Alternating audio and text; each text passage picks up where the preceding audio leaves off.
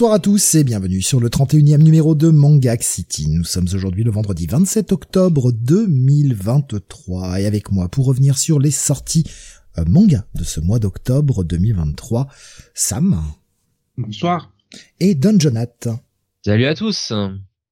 Voilà, pas de qualificatif. On ne veut pas de guerre ce soir. Ne vous entretuez pas, messieurs, pas tout de suite. Attendez Euh. la quatrième minute pour faire ça. C'est pour l'audience. C'est pour On l'audience. va, on va parler, on va parler de guerre hein, dans Chainsaw Man, hein, donc. euh, Ah, après tout. Oui, à mon sens, oui. avec euh, ben, un programme euh, de 17, euh, 16 titres, pardon, 16 titres pour ce soir, plus un petit truc en plus. Donc, on aura 17 items euh, au programme. Petit programme, pas euh, pas des plus chargés. On a connu des émissions un peu plus euh, un peu plus chargées que ça quand même. Enfin, que- quand même. Oh, pff, ah, on a si on a eu des Manga City avec beaucoup plus de titres. Une, Non, mais je euh, dis, ce soir a quand même euh, un beau programme, quoi. Enfin, il y a quand même Ah pas oui, de oui. trucs. Oui, non, je, en termes de nombre. Je parle juste en termes de nombre. Ah, d'accord. Euh, il y a, ouais, ouais, on a eu, euh, on a eu des émissions plus chargées que ça en termes de nom. Maintenant, oui, on a pas mal de, de gros titres, beaucoup de nouveautés aussi, hein, puisque bah, il en sort beaucoup évidemment. Euh, et on va voir euh, bah, assez vite. En tout départ, on va commencer avec une nouveauté. Euh, avant ça, je vais prendre le petit WhatsApp de Tommy euh, qui nous mettait. Il disait, J'avais lu euh, Jojo's Stable Run il y a pas longtemps. Et alors, malgré les défauts, la partie est très bonne. Mais Araki s'est pris dans les, pieds, pardon, dans le ses délires à la fin. Pas du, moi, j'ai pas d'avis hein, sur Stable Run. Oui, en un sens, oui. Comme d'habitude avec Araki, il y a des éléments d'intrigue qui euh, apparaissent super importants et donc à la fin, comme il ne sait pas quoi en faire, il s'en débarrasse. Voilà. C'est à peine mentionné où il y a des, personnages qui sont centraux du, durant la série. Bon ben tel per... tu sais, il te met dans le, le la postface euh, à la fin. Tel personnage est mort. Voilà. voilà. Tel personnage a attrapé un rhume et a décédé.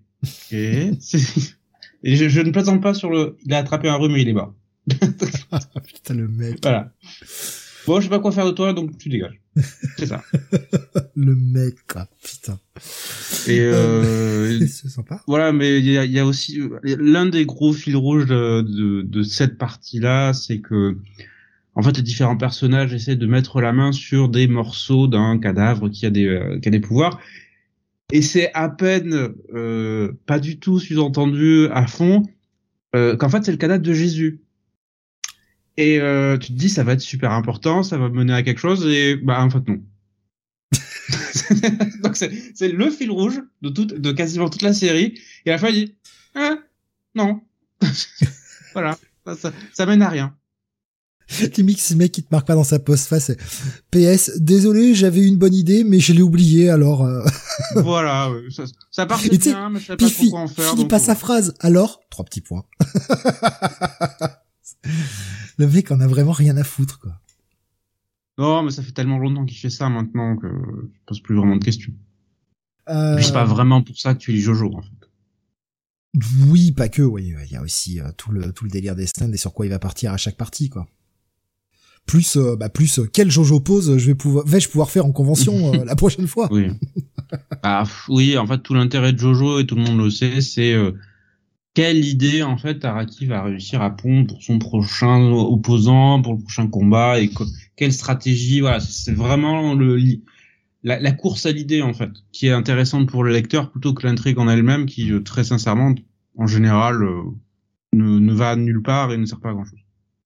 Euh, voilà pour la petite parenthèse Jojo, on va démarrer euh, bah, les reviews entre vite, euh, pas, pas de WhatsApp, on, on attaque directement avec les reviews et puis on commence avec surtout une des grosses sorties du mois, grosse sortie du mois aussi par le le lancement qu'il y a eu euh, parce que on va parler d'un manga de Kiyun et Kiyun a fait les choses en grand pour lancer ce manga. On va parler d'Akane Bayashi. Banashi Vas-y. ou Banashi Banashi. Banashi, pardon, oui, excusez-moi. Euh, bah écoute, vas-y Sam, je t'en prie. Euh, oui, Akane Banashi, sort- série sortie en premier lieu sur euh, sur Manga Plus qui arrive en France euh, précédée d'une euh, très très belle réputation et euh, je peux concourir sur le sujet parce que je suis la série euh, quasiment depuis depuis son lancement parce que j'avais un petit intérêt préalable pour pour le sujet principal de la série qui est le Rakugo en raison d'une d'une autre série voilà, qui a été publié récemment par par Lézard Noir, qui a été adapté en animé. Donc le sujet m'intéressait de base. Je me disais, ok, c'est bizarre euh, de voir le Jump s'attaquer à un tel sujet qui est quand même, même au Japon, est un sujet de niche. Voilà, euh, c'est même si le Rakugo est un une institution culturelle depuis euh, depuis des siècles, ça s'adresse à un public qui reste malgré tout assez limité là-bas. Donc, je me suis dit, ok, est-ce qu'ils vont y aller en appliquant en fait euh, leur recette shonen dessus? Et en fait, c'est un peu ça. Euh, ils partent, ils partent, sur cette idée du euh, parcours initiatique euh, de la jeune euh, jeune apprenti qui veut devenir la meilleure. Et, voilà. Donc l'idée l'idée de base est intéressante puisque même si on va suivre en fait le personnage d'Akane, qui est, euh, qui est le personnage principal. Le premier chapitre est en fait une surprise. Euh, je me souviens que ça avait été euh, vraiment un, petit choc au moment de la, de la, publication sur Manga Plus, la première lecture. C'est que en fait on suit pas le on suit pas le personnage d'Akane, on suit son père qui est euh, qui est un rakugoga, qui est voilà, un artiste de rakugo, qui essaye de monter en fait dans la hiérarchie, qui essaye d'atteindre le, le, grade supérieur avant d'être d'atteindre le grade de maître, et qui pour ça doit passer une dernière épreuve et être euh, et être jugé par ses pairs. Et euh, c'est en fait la séance va très très mal tourner pour tous les candidats et c'est euh, c'est ce qui va lancer en fait la série la motivation de, de l'héroïne. Euh, c'est qu'au cours de cette séance qui va devenir quasiment légendaire en fait tous les candidats sont expulsés carrément dont le père d'Akane c'est-à-dire qu'ils n'ont plus le droit d'exercer euh, les juges notamment un euh, ayant une autorité euh, énorme sur toute la profession, estimant que leur prestation était indigne, alors que eux avaient l'impression d'avoir fait plutôt du bon boulot. Donc, à partir de là, on a c'est comme le concours de la magistrature en fait quoi. C'est-à-dire que tu le rates trois fois, tu pourras plus jamais être avocat quoi. C'est un peu ça. Alors sauf que là c'est une fois en fait. oui mais, mais c'est le Japon, c'est plus difficile quoi. voilà. Mais vraiment c'est ça. C'est-à-dire le premier chapitre, c'est un sur vous êtes tous virés, tous sans exception. Nice.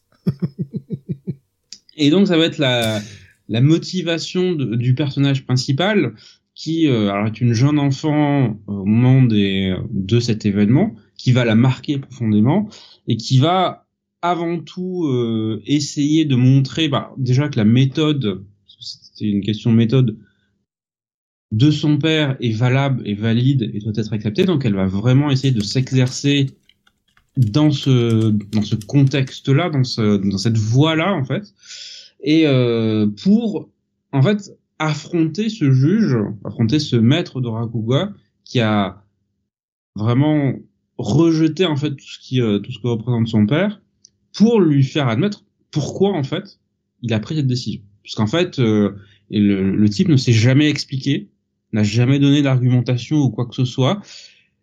Il a quelque part construit sa réputation autour de cet événement pour essayer de relancer l'intérêt. Enfin on a on a toute une explication d'ailleurs comment cet événement a relancé le, Rakugo euh, un peu autour du Japon, autour de sa propre personnalité, comment il est devenu une, une personnalité publique clivante et donc attirant l'attention et donc attirant la lumière sur justement le Rakugo derrière. Euh, donc comme je disais, derrière on a le parcours initiatique, les premières prestations, l'entraînement. Voilà, ils appliquent vraiment tous les codes du shonen, du je m'entraîne, j'ai une épreuve, je passe l'épreuve, j'échoue, j'impressionne mes mes pairs, mais je progresse, mais attention, rival, voilà parce qu'il y a très vite des rivaux qui arrivent derrière, il y a toute une nouvelle génération qui arrive sur la scène Rakugo qui va dynamiser un peu tout ça. Et euh, ce qui ce qui distingue en fait le le titre, c'est que oui la formule est oculée, mais la série se se distingue par deux aspects. Un, le sujet, qui est quand même follement original. Et deux, la fraîcheur du traitement. C'est, euh, c'est, je dirais, tout le, tout le paradigme, pas, pas le paradigme. Tout ce qui fait qu'une série fonctionne ou pas, en fait, maintenant sur, sur le marché manga et notamment quand on, on touche au shonen, quel est le degré d'originalité avec lequel on va aborder la formule? Oui, on connaît les euh, les grands poncifs du genre, oui, on connaît les épreuves obligatoires, les étapes, euh, trucs, mais est-ce que les auteurs vont réussir à y aller avec un angle particulier? Et je trouve qu'avec avec Almenachi, c'est le cas en fait. Il y a, y a vraiment cette fraîcheur tout du long, ça se renouvelle en permanence l'intérêt ne diminue jamais. Voilà, ils savent maintenir euh, l'intérêt du lecteur, euh, faire progresser l'intrigue en permanence, introduire régulièrement des nouveaux personnages, montrer qu'en fait le monde du Rakugo n'est pas un monde fermé, que euh, y a énormément de personnalités là-dedans. Et pour lecteur occidental que nous sommes, c'est aussi la découverte d'un monde en fait, puisqu'on est assez peu familier avec avec, et il y a énormément de choses à découvrir derrière. Jonathan, tu l'as lu aussi. Qu'est-ce que tu as pensé de ces deux premiers tomes? Alors effectivement, comme dit Sam, euh, le sujet est quand même particulièrement écoulé parce que le Rakugo, on en a vu et, revu des mangas là-dessus, mais enfin je pourrais dire la même chose de mangas de football ou de, de boxe ou de basket, hein, euh, très sincèrement, euh, ou de, shonen avec des tournois d'arts martiaux. Euh, et euh, justement, là où et je rejoins Sam, le, ce qui détache un petit peu euh, ce manga des autres, c'est c'est la manière dont, l'auteur utilise ses personnages, toute la backstory avec le père est quand même, bah, quand même touchante malgré tout. Euh, c'est euh, c'est assez brutal quand même hein, ce qu'on voit dans, dans mhm. ce, ce, premier chapitre. Alors, je suis pas là en train de vous dire que bon euh, le mec est écrasé par euh, par un camion dans la rue, hein, mais bon. si vous voyez Trotcoon, oui, oui, Voilà. C'est pas ça. Le but caché de la série, c'est d'essayer de prouver que son père est en, en fait dans un autre monde. voilà, qui s'est réincarné. C'est un isekai en fait. ouais. Fort heureusement, euh, c'est pas ça et, euh, et je trouve ça, euh, je trouve ça très bien la manière dont il introduit bah, Akane, hein, qui est le, protagoniste de ce de ce manga, qui est un personnage qui est bah, qui est fier de son père et qui est animé de ce désir de montrer que bah, son Rakugo c'est c'est un grand Rakugo et elle va le montrer coûte que coûte et et elle va se battre avec ses armes. et, et donc celle qu'elle a hérité de son père et je trouve ça je trouve le traitement euh, sur le début du manga en tout cas euh, sur euh, sur le personnage d'Akane ses motivations ouais bien bien exécuté. Et puis l'auteur a quand même une manière de mettre en scène le Rakugo qui est qui te sort pas du truc est pas chiante parce qu'il utilise notamment beaucoup la, la mise en scène des des visages tu vois pour vraiment bien comment dire illustrer quand les, les personnages imitent d'autres, voilà, comme quand ils prennent des, euh, quand ils imitent des personnages un peu un peu dingos, euh, il y a ces idées de mise en scène qui marchent très bien. Euh, et euh, ouais non, euh, bonne. Alors je connaissais, hein, attention, hein, j'en avais comme comme ça, hein, je l'ai découvert sur mon manga plus, mais vraiment très chouette manga. Et si ça fait partie des mangas du Shonen Jump euh, qui ont euh, survécu, euh, enfin du manga du Shonen Jump qui sont pas des des mangas de shonen classiques comme on l'entend. si ça fait partie de ce, type-là de manga qui a réussi à survivre, c'est pas par hasard. Voilà. C'est qu'il y a vraiment il y a vraiment quelque chose là-dessous. Voilà. Il y a hum, alors sur le sur le chat, j'avais vu euh, Rubeus euh, qui nous disait euh, Akane Banashi ou comment un éditeur ou comment pardon couler un éditeur qui en fait des tonnes avec un titre qui ne cartonnera jamais autant qu'il voudrait. Heureusement, ils ont sorti les deux premiers tomes ensemble, mais ça reste un pour le moment juste OK. Là où Rakugo à la vie et à la mort fut un, un instant de cooker. Après est-ce que les Après est-ce que est-ce que les, les, propositions sont les mêmes? Est-ce que les attentes sont les mêmes entre ces deux séries, tu vois? Il y a, y a, quand même une différence de public hein, malgré tout euh, la vie et la mort c'est quand même un traitement je vais pas dire plus adulte mais enfin si bah, quand même malgré tout c'est plus euh, euh, c'est plus un drame en fait Rakugo oui, voilà. la mort dans le dans le monde du Rakugo euh, qui en plus s'étale sur plusieurs décennies que véritablement une une comédie shonen comme Léa Akane justement euh, bah, Kiyun euh, comme on l'a dit hein, qui a mis les petits plats dans les grands parce que ils ont fait toute une soirée de lancement à l'Olympia, euh, ce qui est pas rien, où ils ont invité des pratiquants du rakugo, alors des pratiquants français, ce qui aide aussi bah, à la compréhension quand même, parce que les mecs ont pu interagir. Toute la soirée, alors c'était une soirée qui était gratuite, d'ailleurs je crois que c'était sur deux soirs, c'était gratuit sur réservation, ça c'est déjà vachement cool. Euh, d'avoir fait ça. C'est pas forcément des places à payer. Euh, C'était présenté par Marie Palot, hein, que, qui est quand même assez connue maintenant, euh, que ce soit dans le monde du streaming et dans le monde du manga. Qu'on l'aime ou qu'on l'aime pas, ils ont quand même été chercher quelqu'un qui sait un petit peu de quoi elle parle. Euh, ça c'est plutôt cool. Euh, ils ont ils aussi. ils sont pas, ils sont pas allés chercher Sam, hein, par contre. Hein. Ils, ont euh, ils ont été euh, aussi tourner des séquences au Japon avec les auteurs du manga. Ils ont retransmis toute la soirée sur Twitch aussi en direct et le le, le live est totalement visible euh, gratuitement hein, sur la chaîne de Marie Palo, sur la chaîne de Twitch. C'est plutôt cool. J'ai regardé quelques extraits. J'ai pas, j'ai pas pu regarder le truc en entier, mais euh, j'ai regardé quelques extraits. C'était pas mal fait, je trouve ils ont ils ont tenté quelque chose et euh, franchement je je trouve ça bien qu'ils tentent des choses en fait. Ils se cantonnent pas de faire de la pub juste sur des médias spécialisés et, euh, et basta et euh... non ils, ont tenté un truc. Alors est-ce que ça leur a coûté cher? Est-ce qu'ils rentreront dans leurs frais? Est-ce que ça aura marché pour euh, donner un peu plus de visibilité au produit? Bah ça il y a que l'avenir qui pourra le dire mais je sais pas j'aime bien le, concept d'essayer de faire des trucs d'essayer de sortir du schéma classique euh, de faire juste de la pub dans deux trois euh, deux trois magazines un peu spécialisés sur les sites spécialisés proposer un partenariat et puis euh, on s'arrête là quoi. Ils ont tenté de faire quelque chose, j'aime bien. J'aime bien l'idée. Mmh. Je sais pas si vous aviez entendu parler un peu de cet événement. Oui, oui, un peu. Je trouve l'idée assez bonne et euh, bah bien dans le thème en fait. Ouais. Et puis permettre de découvrir un peu le, le, le Rakugo. Je pense qu'en France, c'est pas c'est pas quelque chose qu'on peut voir tous les quatre matins. C'est pas si mal. C'est pas si mal. Alors bien sûr, ça, ça va s'adresser euh, à un public euh, assez, euh, assez réceptif à l'idée, évidemment. C'est pas le faire découvrir au grand, grand public, quoique. Avec la retransmission sur Twitch, pourquoi pas, mais oui, c'est, c'est, ça te va tout, plus toucher un public de Whips, quoi, évidemment, mais écoute, c'est bien d'avoir ça un petit peu en France, d'avoir des choses comme ça, c'est, c'est des événements qui sont cool, voilà. Puis merde, de l'Olympia, quoi. c'est quand même pas mal d'avoir été loué l'Olympia.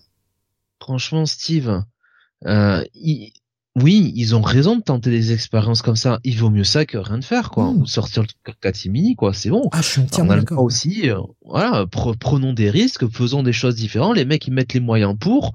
Pour une fois, si tu veux que justement, bah, euh, il y a une forme de, de respect du, du matériel d'origine et euh, vraiment euh, un, une démarche qui a l'air pour le moins plus que sincère, bah écoute, ouais, il faut encourager ce, ce, ce, genre de choses quoi. Ils se sont quand même sacrément démerdés quoi, pour le coup.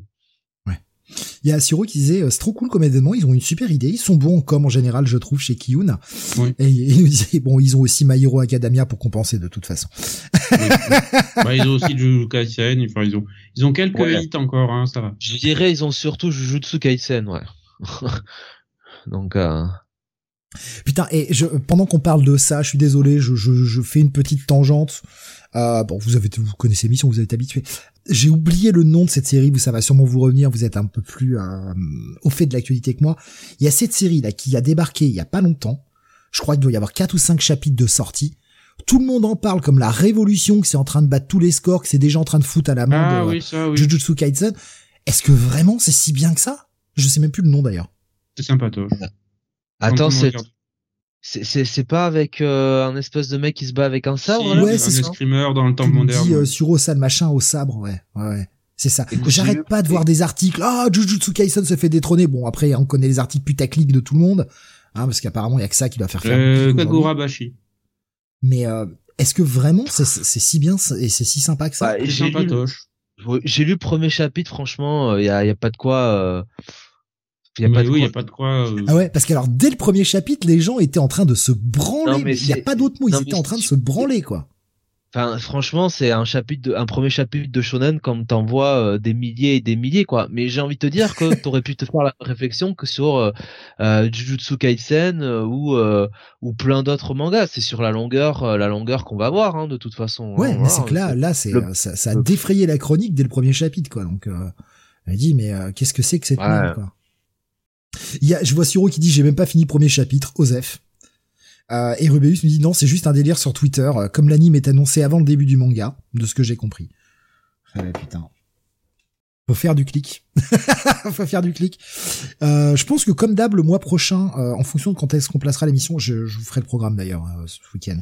Euh, quand on pourra peut-être faire le top Oricon le mois prochain ou Ah. au mois de décembre, comme Mhm. d'hab, pour regarder Oui. un peu les tendances japonaises, parce que bah, ça sort, on le sait que ça sort en novembre, permettra de faire un point sur éventuellement ce qui risque, les tendances qui risquent d'arriver l'année prochaine.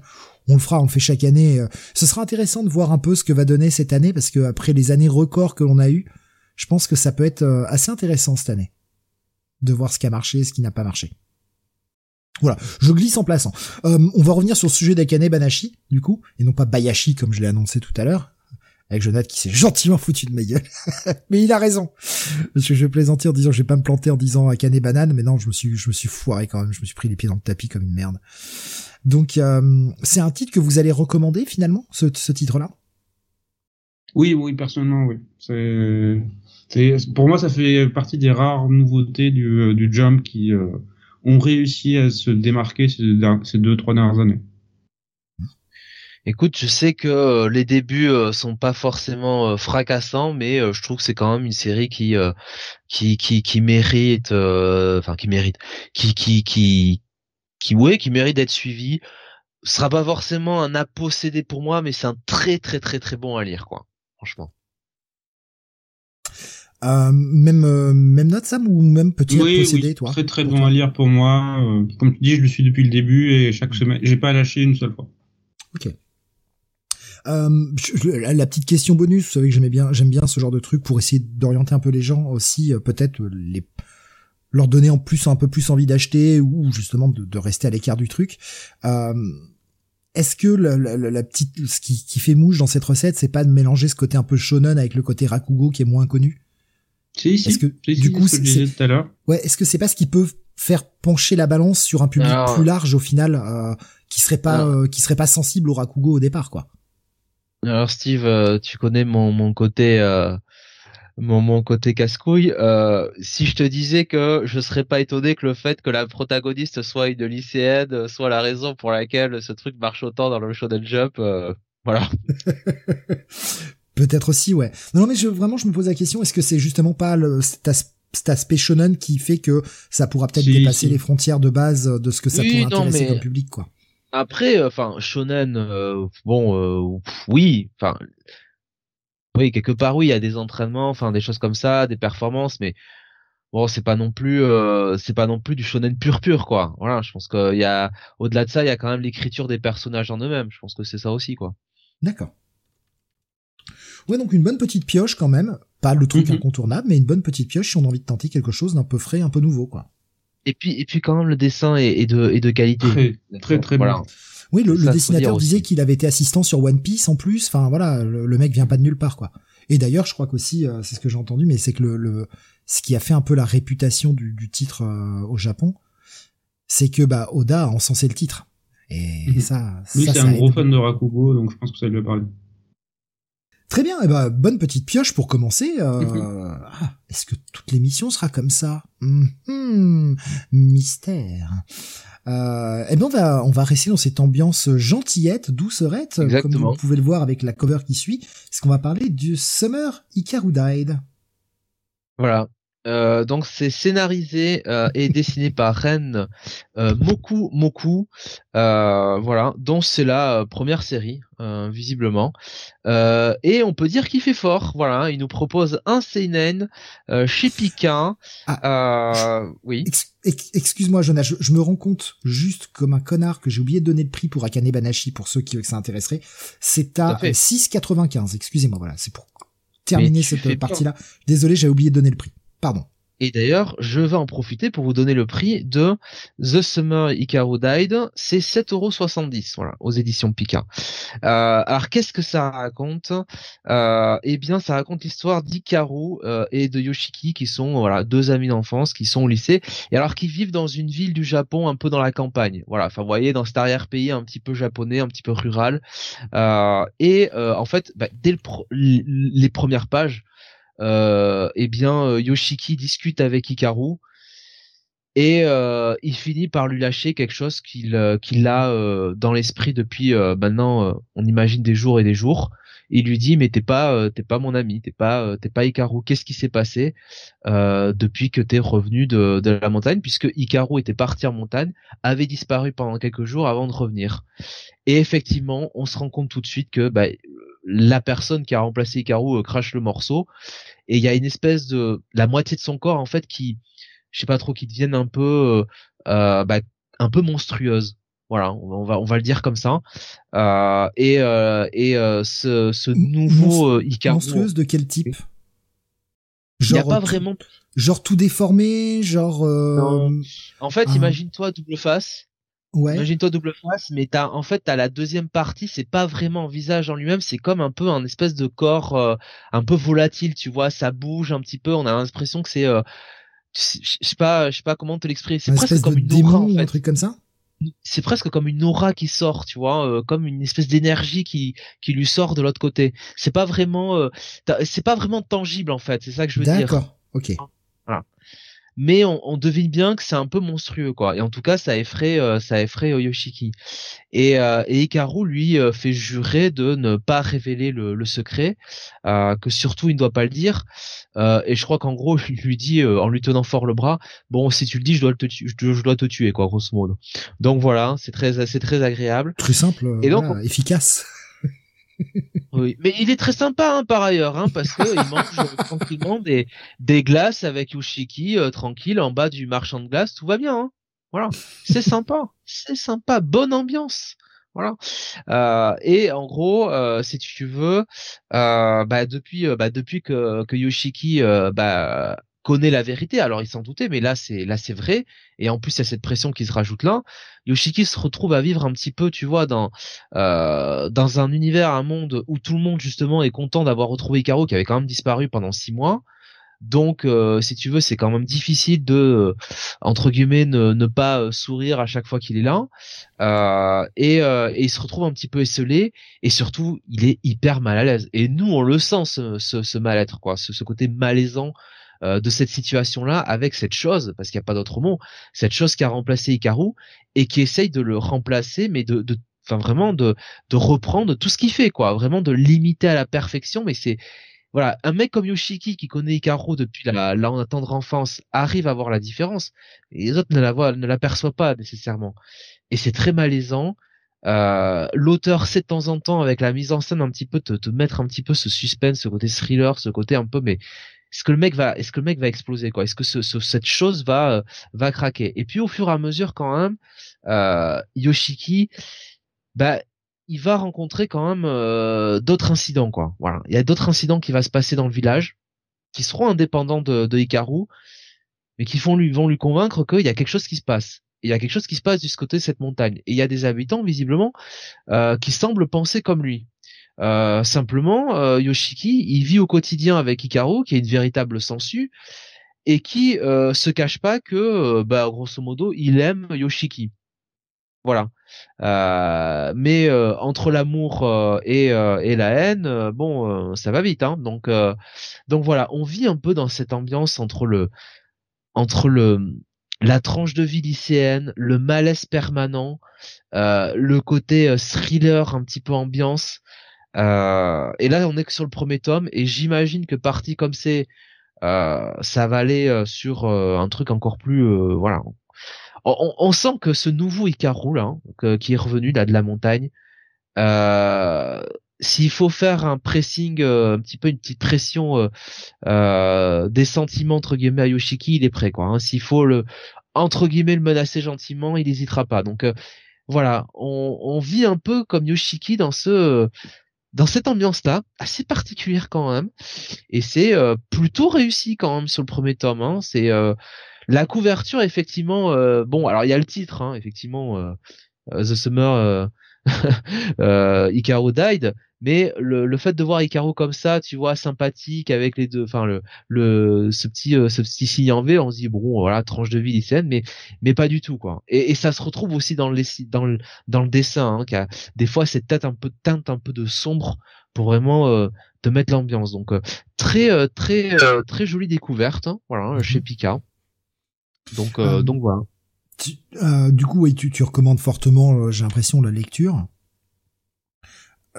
Pour le moment, Alors, trois recommander, tomes. recommander fortement, peut-être pas. hein, ça sera peut-être plus un très bon à lire, Ouais. peut-être pas un indispensable quand même, malgré tout. Euh, mais il y a quand même un, un très bon à lire sur le début. Voilà. Mais on va dire que t'es- t'es accroché, t'as envie d'aller voir la suite, quoi. J'irai voir la suite, oui, très clairement.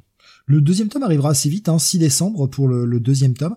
C'est une, euh, alors on est à trois tomes actuellement, la série est toujours en cours, elle n'est pas terminée. C'est une série à côté de laquelle t'es passé, Sam, ou qui t'intéressait pas des masses? T'as peut-être raté non, le truc. qui Hein, c'est m'intéressait pas. J'en avais entendu parler, mais le, le sujet m'attirait pas.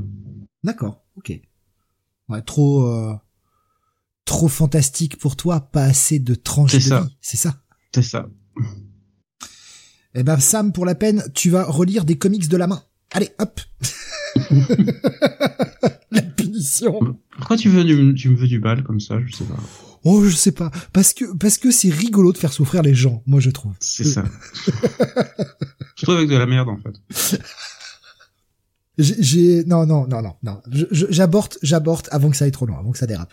il, il aurait pu, il aurait pu te dire de lire l'intégralité de Gotham War pour le, pour les prochains Comic City, hein. Bah de toute façon on va être obligé. Hein. Ah non, non mais rien ne nous y oblige, Sam. Enfin moi en tout cas, moi j'ai déjà fait mon choix. Personne m'y obligera. Tu vas me lire tous ces numéros de Catwoman, s'il te plaît. Ça suffit. voilà. Bah, on verra bien ce que que Urban publiera. Hein. Je pense qu'ils publieront les au moins l'épisode Tain, donc euh, oui je vais souffrir, ça c'est clair. Ah mais Sam, euh, tout compte hein, là-dedans, hein, donc euh, ils vont tout publier, hein. Mm. Même Redwood, hein. Tu vas pas y couper, hein. Non mais faut faire l'impasse, il y a des moments, faut ça sert à rien de se faire du mal. C'est euh, Voilà. Vos dons sont entendus à mon adresse hein, pour euh, le soutien psychologique. Il y a Suro qui dit dans trois tomes, si ça se trouve le village entier sera remplacé, ça va devenir un survival ce titre. Il y aura Kyoshiki, tu sais, qui, qui ira manger les glaces avec euh, des mecs qui, qui lui tiendront le bras en lui disant, et surtout, hein, tu révèles pas notre secret, hein, parce que sinon, la glace, euh, tu vas pas la finir, hein. Mais écoute, j'ai- j'ai revu le premier épisode de Justice League puisque ça y est, c'est arrivé sur Netflix. Hein, donc j'ai revu le premier épisode de Justice League. euh, finalement, est-ce que ce serait pas une adaptation des White Martians tout ça hein Mhm. Tu vois, Sam, c'est bien finalement. Summer in Carol Euh, died. C'est bien que ce soit arrivé sur Netflix par contre. Parce que ça faisait des cool. années que c'était pas disponible sur euh, quoi que ce soit en fait. Parce que Mais- ça n'a jamais été diffusé sur support physique. Mais pour moi, eu DVD ou de Blu-ray. a- il y a que la première La- saison par contre. Ouais, Ouais, ouais, voilà. il y a eu les 10-12 premiers épisodes. Ouais. Pour moi, il y a que la première saison. Il y a pas, il y a pas encore la suite. Faudra voir euh, ce qu'ils vont en faire. Mais euh, le mois prochain arrive Batman aussi. Alors ça, j'ai acheté le Blu-ray euh, Oui, moi le aussi, je dernier, les j'ai toujours ai, pas mais- le temps de regarder. Je les ai, mais euh, c'est euh, c'est cool que ce soit dispo sur Netflix en plus. Enfin, oui, c'est con. bah, en, en masse quoi. on- on- voilà, pour, bah, pour tout le monde. Et puis, euh, c'est con à dire, mais euh, c'est la fainéantise hein, qui parle. Mais euh, là, c'est accessible en deux clics, quoi. Et Alors que là, il faut aller chercher le Blu-ray dans le dans la boîte, le mettre dans le, oui, dans le lecteur. attendre que ces putains de menus se lancent, machin, que tu puisses lancer ton épisode. En fait, c'est con, mais c'est chiant, c'est long. Là, c'est accessible en, en streaming, en trois clics, tu l'as, et c'est bon, quoi, c'est fait. Donc, euh, ouais, c'est bien, c'est bien. Reste à voir s'ils mettront aussi Superman, ce serait cool. Même si je les ai en, en DVD, tu vois, je, enfin, c'est cool de les avoir comme ça. Parce que pour ma part, au niveau de mon setup, euh, j'ai pas la possibilité de le lire de DVD sur mon PC, donc euh, je suis obligé de me mettre devant la télé vraiment, tu vois, pour les mater. Donc euh, là, je peux faire ça, euh, foutre ça sur un écran, c'est tellement cool, quoi. C'est tellement pratique. Pour voir le moment de gloire de Dan Turpin, bien sûr. Mais c'est c'est bien que ce soit rendu accessible. Faudra qu'il y ait la suite, par contre, qui s'arrête pas juste à la première saison, quoi. Mhm. On verra bien. Ouais, parce que j'avoue une préférence pour euh, Justice League euh, Unlimited, hein. Ouais, moi aussi. Parce que là, on entrait vraiment dans l'univers étendu de DC. Et ouais, ouais. ouais. C'était et puis t'as les intrigues les plus ambitieuses, je trouve, dans du côté Totalement. Unlimited. Totalement. Voilà, moi en tout cas, pour ceux qui savaient pas, c'est dispo. Donc, euh, bah, vous pouvez vous jeter dessus. Puis après, je pense que aussi, plus ce sera vu, plus ils se diront, eh, ça marche si on mettait la suite.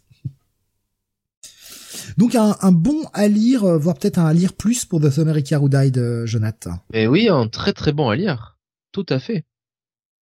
Comme tu l'avais dit, hein, 7,70 chez Pika. On va passer chez Glénat maintenant avec ce que je trouve par rapport à tout ce qu'on va aborder, la plus belle cover euh, de ce mois-ci, mais euh, parce que ça, ça fait partie de mes préférences. On va parler de 2001 Night Story. Je vais vous le faire à la française parce que j'ai la flemme.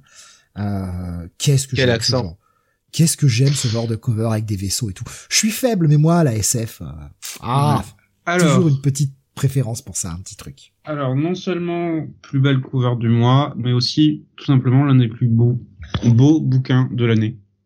Parce que l'édition adoptée par euh, par Glénat, qui a repris en fait l'édition japonaise, c'est sans doute un des plus beaux bouquins que je possède maintenant. Euh, bah, c'est du hein.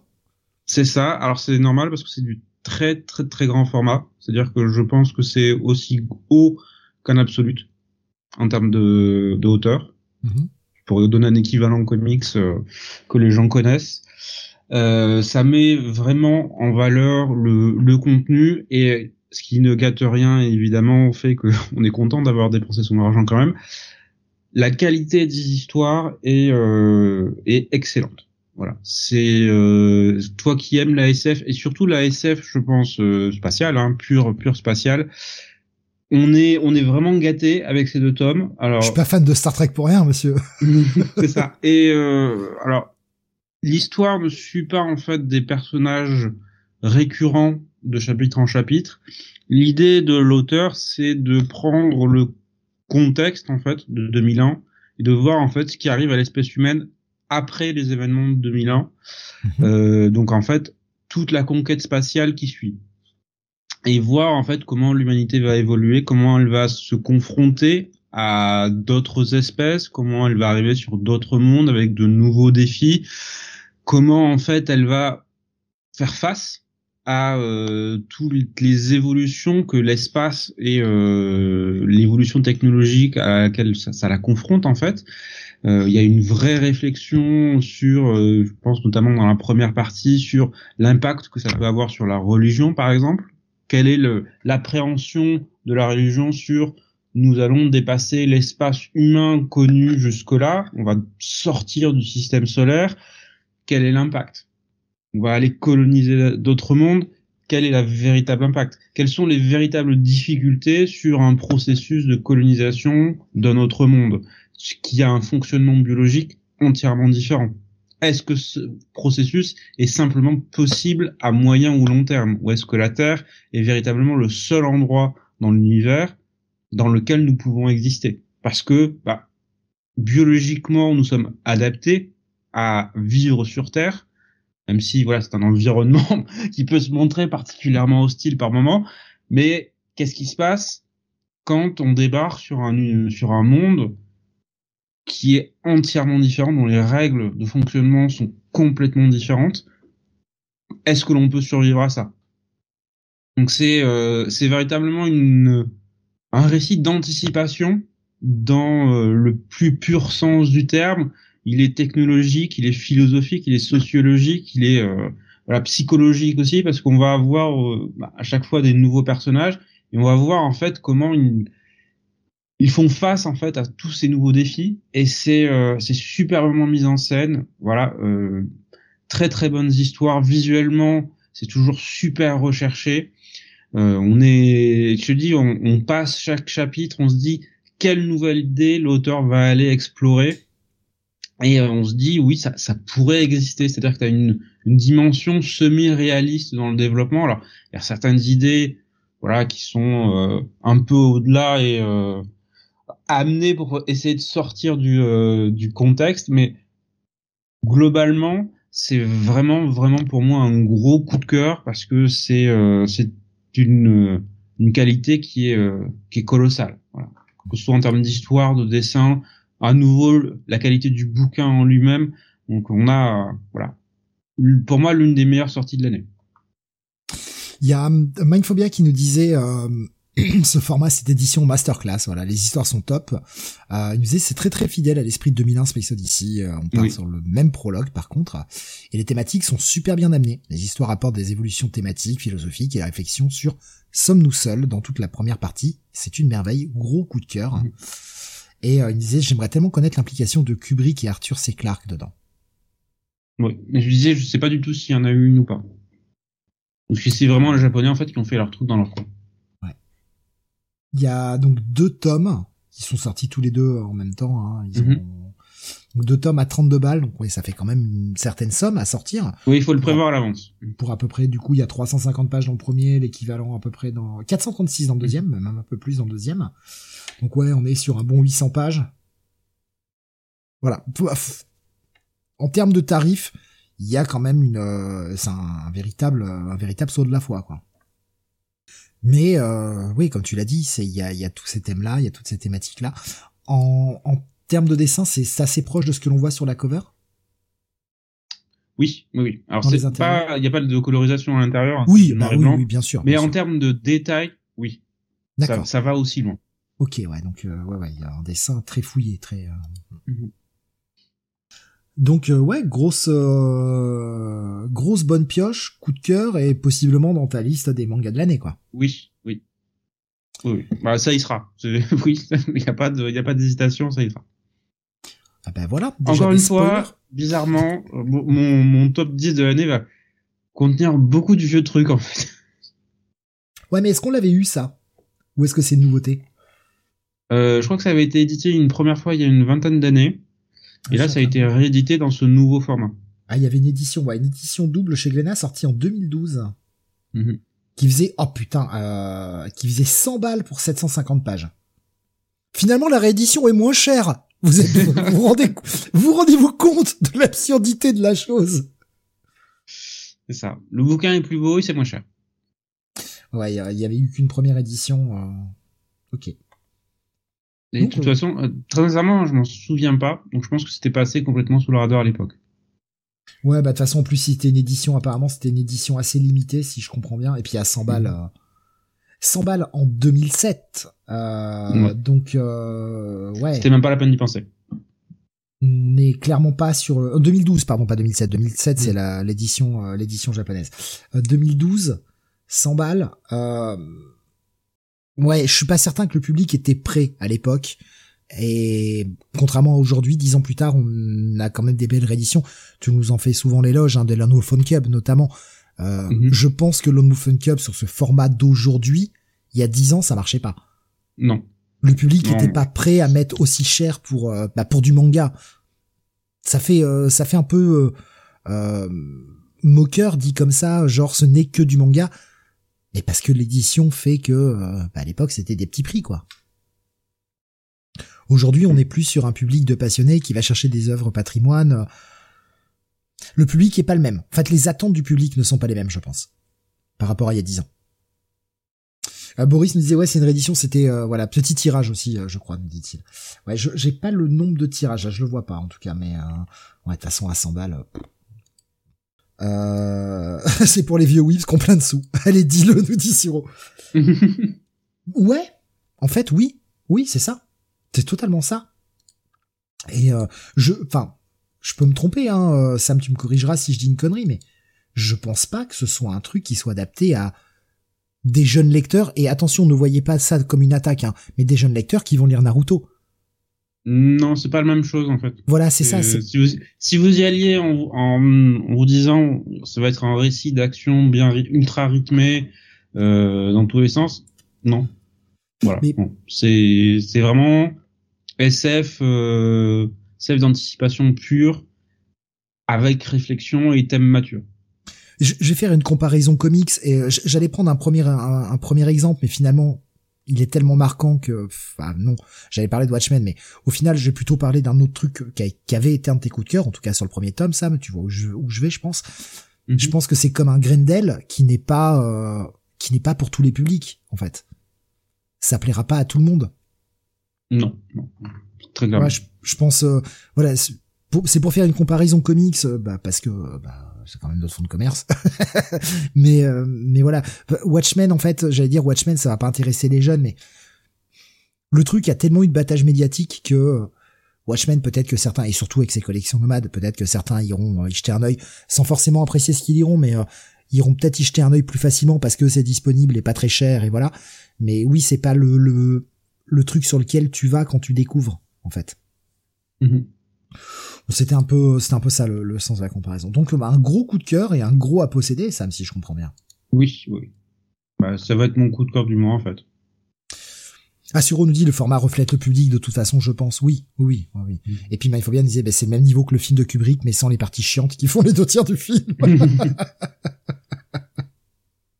Euh, T'as t'as pas tenté du tout, hein, Ça- ça, Jonathan, je crois. Ça- Non, mais je vois que ça, ça crache sur Stanley Kubrick, euh, ma foi. Oh, hein. oh oui. Euh, voilà, euh, sur un manga City, voilà. Il y a rien de sacré chez nous.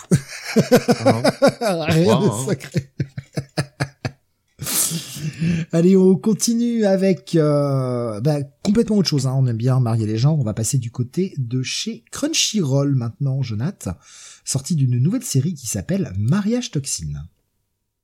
Oui, euh, Mariage Toxine, alors qui avait été publié depuis euh, bah, depuis quelques mois euh, euh, sur sur Manga Plus. Donc c'est une série qui est scénarisée par euh, Jumai Kun et qui est dessinée par Mizuki Yoda. Et alors qui sort, tu l'as dit, chez Crunchyroll au prix de 7,29€. Euh, voilà. Donc c'est sorti le 20 septembre, donc le, le mois dernier, mais on avait fait l'émission euh, un peu avant. Au tout Euh, début alors du mois de qu'est-ce que- septembre, d'ailleurs. Voilà, exactement. Donc ça raconte l'histoire de euh, euh, qui est euh, bah, docteur l'héritier. Presque, presque, Steve. Du coup, C'est l'héritier, ouais, bien sûr, bien sûr. vous voyez, hein, je fais des blagues manga en rapport avec Saint Seiya. Quoi. Il est bon ce Steve. Hein. Oui. Playboy Euh, Monsieur Connard, j'aime bien. Bon après vous savez Steve, c'est quelqu'un qui essaie de vous vendre mois après mois, euh, d'aller lire un comics avec un vendeur de, de glace. Voilà. Donc euh, Il y en a qui s'y sont essayés hier soir, qui n'ont pas aimé. Et il y en a qui, qui sont pas tombés sur euh, sur le bon paquet là. Ils ont pris un peu de glace pile pas, ça leur est resté entre les dents là. Ah bah, bah, pour Donc, Sam qui était pas là hier soir, Bunny il a dit ah je comprends Sam hein, quand il a dit qu'il avait pas aimé Ice Cream Man, euh, qui était pas rentré dans le délire. Ah c'est vrai que Bunny a testé le mauvais épisode, disons pour rentrer dans le délire. Et il a dit je comprends tout à fait Sam du coup. Ça nous a fait beaucoup rire. Pardon. Et donc Gero, euh, c'est l'héritier euh, donc bah d'une euh, d'une famille euh, euh, d'une famille d'assassins euh, dont l'expertise est euh, les poisons en tout genre et sous toutes leurs formes.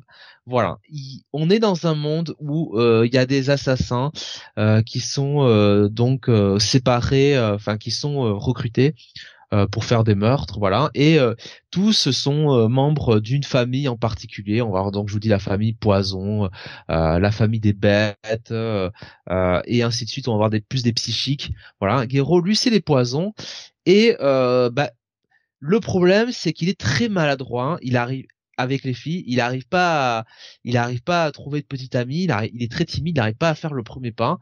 Et euh, il se trouve que, bah, à un moment donné, il doit, euh, il doit prendre euh, la, comment dire, la, la tête de son clan. Euh, et euh, et s'il ne prend pas la tête de son clan parce qu'il n'est pas marié, ben c'est sa sa sœur, sa petite sœur qui doit le faire. Euh, et euh, bah, vu que euh, Gero euh, bah, met beaucoup trop de temps, euh, la petite sœur maintenant a la pression sur elle. Et euh, bah, euh, comme euh, ils veulent tous un héritier, euh, eh bien ils veulent la marier de force. Et, euh, et ils veulent que bah, la sœur fasse un héritier. Sauf que la sœur, elle est lesbienne. Voilà. Et euh, Oui, donc ça, va- ça, ça pose une légère complication. ça pose Oh, une légère Une complication. insémination, ça passe. Hein. Euh, voilà, ça pose une légère, un léger problème euh, et euh, surtout euh, Oui, puis Euh, en plus, non seulement lesbienne, mais elle a déjà quelqu'un dans sa vie, donc. Euh... exactement ce que je dis. Elle a déjà quelqu'un dans sa vie et Ouais, elle mais est veut pas vraiment trop- pas y mettre du sien aussi. euh. C'est ça, ouais. hein. Elle, veut pas trop être dans ce monde-là des du poison. Donc euh, bon, euh, voilà. Et euh, Gero, bah, pendant ce temps, il mène, euh, il mène ses missions. Il veut la protéger et un jour, bien euh, va au cours d'une mission sauver, eh bien Kinosaki, qui est, bah, enfin oui, un transformiste. Enfin, je sais plus comment on dit le terme. Enfin oui, c'est ça. Enfin, quelqu'un qui, comment dire, un, un garçon qui s'habille en fille. Voilà. Enfin, vous m'avez Ouais, un, compris, drag queen en fait. Voilà. Alors, est-ce Voilà. qu'on est même sur... un travesti. Bah, tout Un dépend- travesti, voilà. Ouais, ça tout est. dépend, tout dépend si c'est que pour le show ou si c'est, euh, enfin, genre pour faire des spectacles. Non, non, c'est euh, c'est juste qu'il Voilà. s'habille en fille, mais de manière normale. Ok. en Voilà. toutes circonstances. Voilà. Euh, il est quand même Kinosaki euh, euh, un petit peu margoulin quand même. Hein, ah oui, c'est un, un, arnaqueur. Hein. C'est un arnaqueur, voilà, n'ayons pas peur des mots. Et euh, eh bien, euh, au début, il fait pas trop confiance à Guerrero, mais bah, Guerrero le sauve quand même. Et euh, Guerrero, euh, qui a une épiphanie, il dit bah, je vais trouver une femme, je vais me marier, je vais sauver ma sœur. Il promet à sa sœur qu'elle va se marier. Et Kinozaki, bah, qui est redevable de Guerrero et qui se trouve, enfin, qui le trouve admirable, eh bien, se sent redevable et décide de l'aider euh, à trouver sa promise. Et donc, ce manga, ça va être Gero qui va courir après, euh, eh bien, euh, sa future femme, avec quand même au mieux tout ça un plot où en général il va tomber sur les familles rivales, rivales qui vont essayer de lui faire la peau, notamment un arc avec les bêtes là qui qui va chercher assez loin. Euh, donc euh, voilà, euh, c'est un peu tout ça. Hein. C'est un peu un drôle de pitch. Hein. Euh, dans le premier tome, on va, on va rencontrer notamment bah, sa première vraie, euh, comment dire, entre guillemets, conquête. Enfin voilà, la première vraie tentative hein, que je qualifierais sobrement de Shark Girl, n'est-ce pas? Qui qui, je dois le dire, est toujours ma préférée. Voilà, hein, la, la, fiche, la fille requin. Euh, et, euh, et ainsi de suite, on va en rencontrer plein. Et alors, je vous dis pas que c'est le manga du siècle, mais c'est quand même sympathique à suivre. Moi, ce Gero, il me fait, moi je l'aime bien ce Gero. Il est sympathique. Euh, quand il se déchaîne avec ses pouvoirs de poison, bon bah c'est quand même, euh, c'est quand même un sacré, euh, un sacré assassin. Euh, Kinosaki est très drôle parce qu'elle le fout toujours dans, il le fout pardon, toujours dans la merde. Et puis il arrive toujours à se cacher où il faut pour voilà laisser les autres faire le boulot. Donc c'est très bien. franchement, ça paye pas de mine, c'est sympathique, ça fait bien le taf quoi. Voilà pour ce que c'est. Moi, je, je prends plaisir à lire ça. Mais tu, du coup, tu l'as lu un peu, j'imagine, sur Manga Plus, euh, Sam? Oui, oui, puis j'ai acheté le premier volume. Ah, parce que euh, tu t'étais pas marqué dessus. Tu t'étais pas marqué dessus. Oui, oui, j'ai pas eu le temps de le, de le mettre. Euh, ok. En fait, j'ai commencé à lire sur Manga Plus il y a bah, un moment où ça a commencé, et j'ai, alors, je... bon, Jonathan parlera peut-être mieux. En fait, j'ai lâché quand ça a commencé à tourner à, euh, en gros, la course au super pouvoir. Oui, c'est vrai qu'il y a un moment où euh, on a l'impression qu'on se détourne vraiment de du côté comédie, voilà, euh, voilà des, prémices des premiers euh, des premiers chapitres quoi. Il y a une petite inflexion, c'est vrai. Donc on va voir si je le prends mieux comme ça en volume et que ça ça passe un peu mieux. Mais je sais que ça ça m'a détourné du sérieux alors que franchement les débuts moi j'aimais bien. Voilà, c'était frais mais voilà. Ça... moi j'ai des refs un peu de plus de vieux mais ce que ce que vous en dites euh, et le, fait que tu là où tu t'en es détaché Sam ça me fait penser un peu à à Reborn en fait. À Hitman alors j'ai plus le, le, premier mot je suis désolé ah, Hitman, ouais. Hitman Reborn où euh, c'est pareil ça commençait un peu comédie etc et que plus ça va plus ça tourne à la baston et au power up et euh, c'est vrai que ça perd un peu cette essence comédie qu'il y avait un peu au départ que, que je trouvais très très fun moi. Après il y a quand même toujours, euh, enfin, je veux dire, au début, enfin, dès les premiers chapitres, y a, on, a quand même bien senti que euh, le mec avait quand même des pouvoirs, euh, bon, et, et, même dans la mise en scène de, de l'auteur, bon, ça, ça allait chercher loin quand même. voilà, il y avait quand même, enfin, il y a, y a, une femme, enfin, du coup, il y a un personnage en scaphandre qui a des pouvoirs avec avec l'eau. Bon, euh, voilà, enfin, je veux dire, il y, a, il y avait déjà de la débauche de super pouvoir. Mais je pense que ce que veut dire Sam, c'est que c'est un changement de tonalité. Voilà, il y a un certain moment où sur un arc, effectivement, on est quand même plus sur un arc, tu vois, un peu de de revanche, de vengeance, un chose comme ça, que vraiment ce que c'était le le début, c'est-à-dire vraiment bah, l'assassin un peu maladroit qui utilise une appli euh, de, tu vois, de site de rencontre pour euh, un peu un peu trouver sa promise, quoi, tu vois. D'accord. Ouais, ouais, ok. Je vois. Ouais, mais je vois qu'il y avait aussi euh, Rubeus qui parlait de Reborn aussi, euh, comme moi là, sur euh, sur ce changement de, de de ton. Il disait pour essayer de faire survivre le titre en fait. Oui, oui, oui. Ah, on est à 6 euh, six volumes en VO déjà, toujours en cours évidemment. Et bah, le premier sort en France, le prochain est dans c'est déjà prévu bah, pour le mois prochain, ça prévu pour le 22 novembre. Bah, je pense que c'est une série qui va, qui va quand même, euh, comment dire, qui va avoir une, une certaine vie maintenant, parce que bon, euh, c'est, c'est genre de produit au bout d'un moment qui, qui va, qui, qui plaît quoi, tu vois, notamment au niveau du dessin.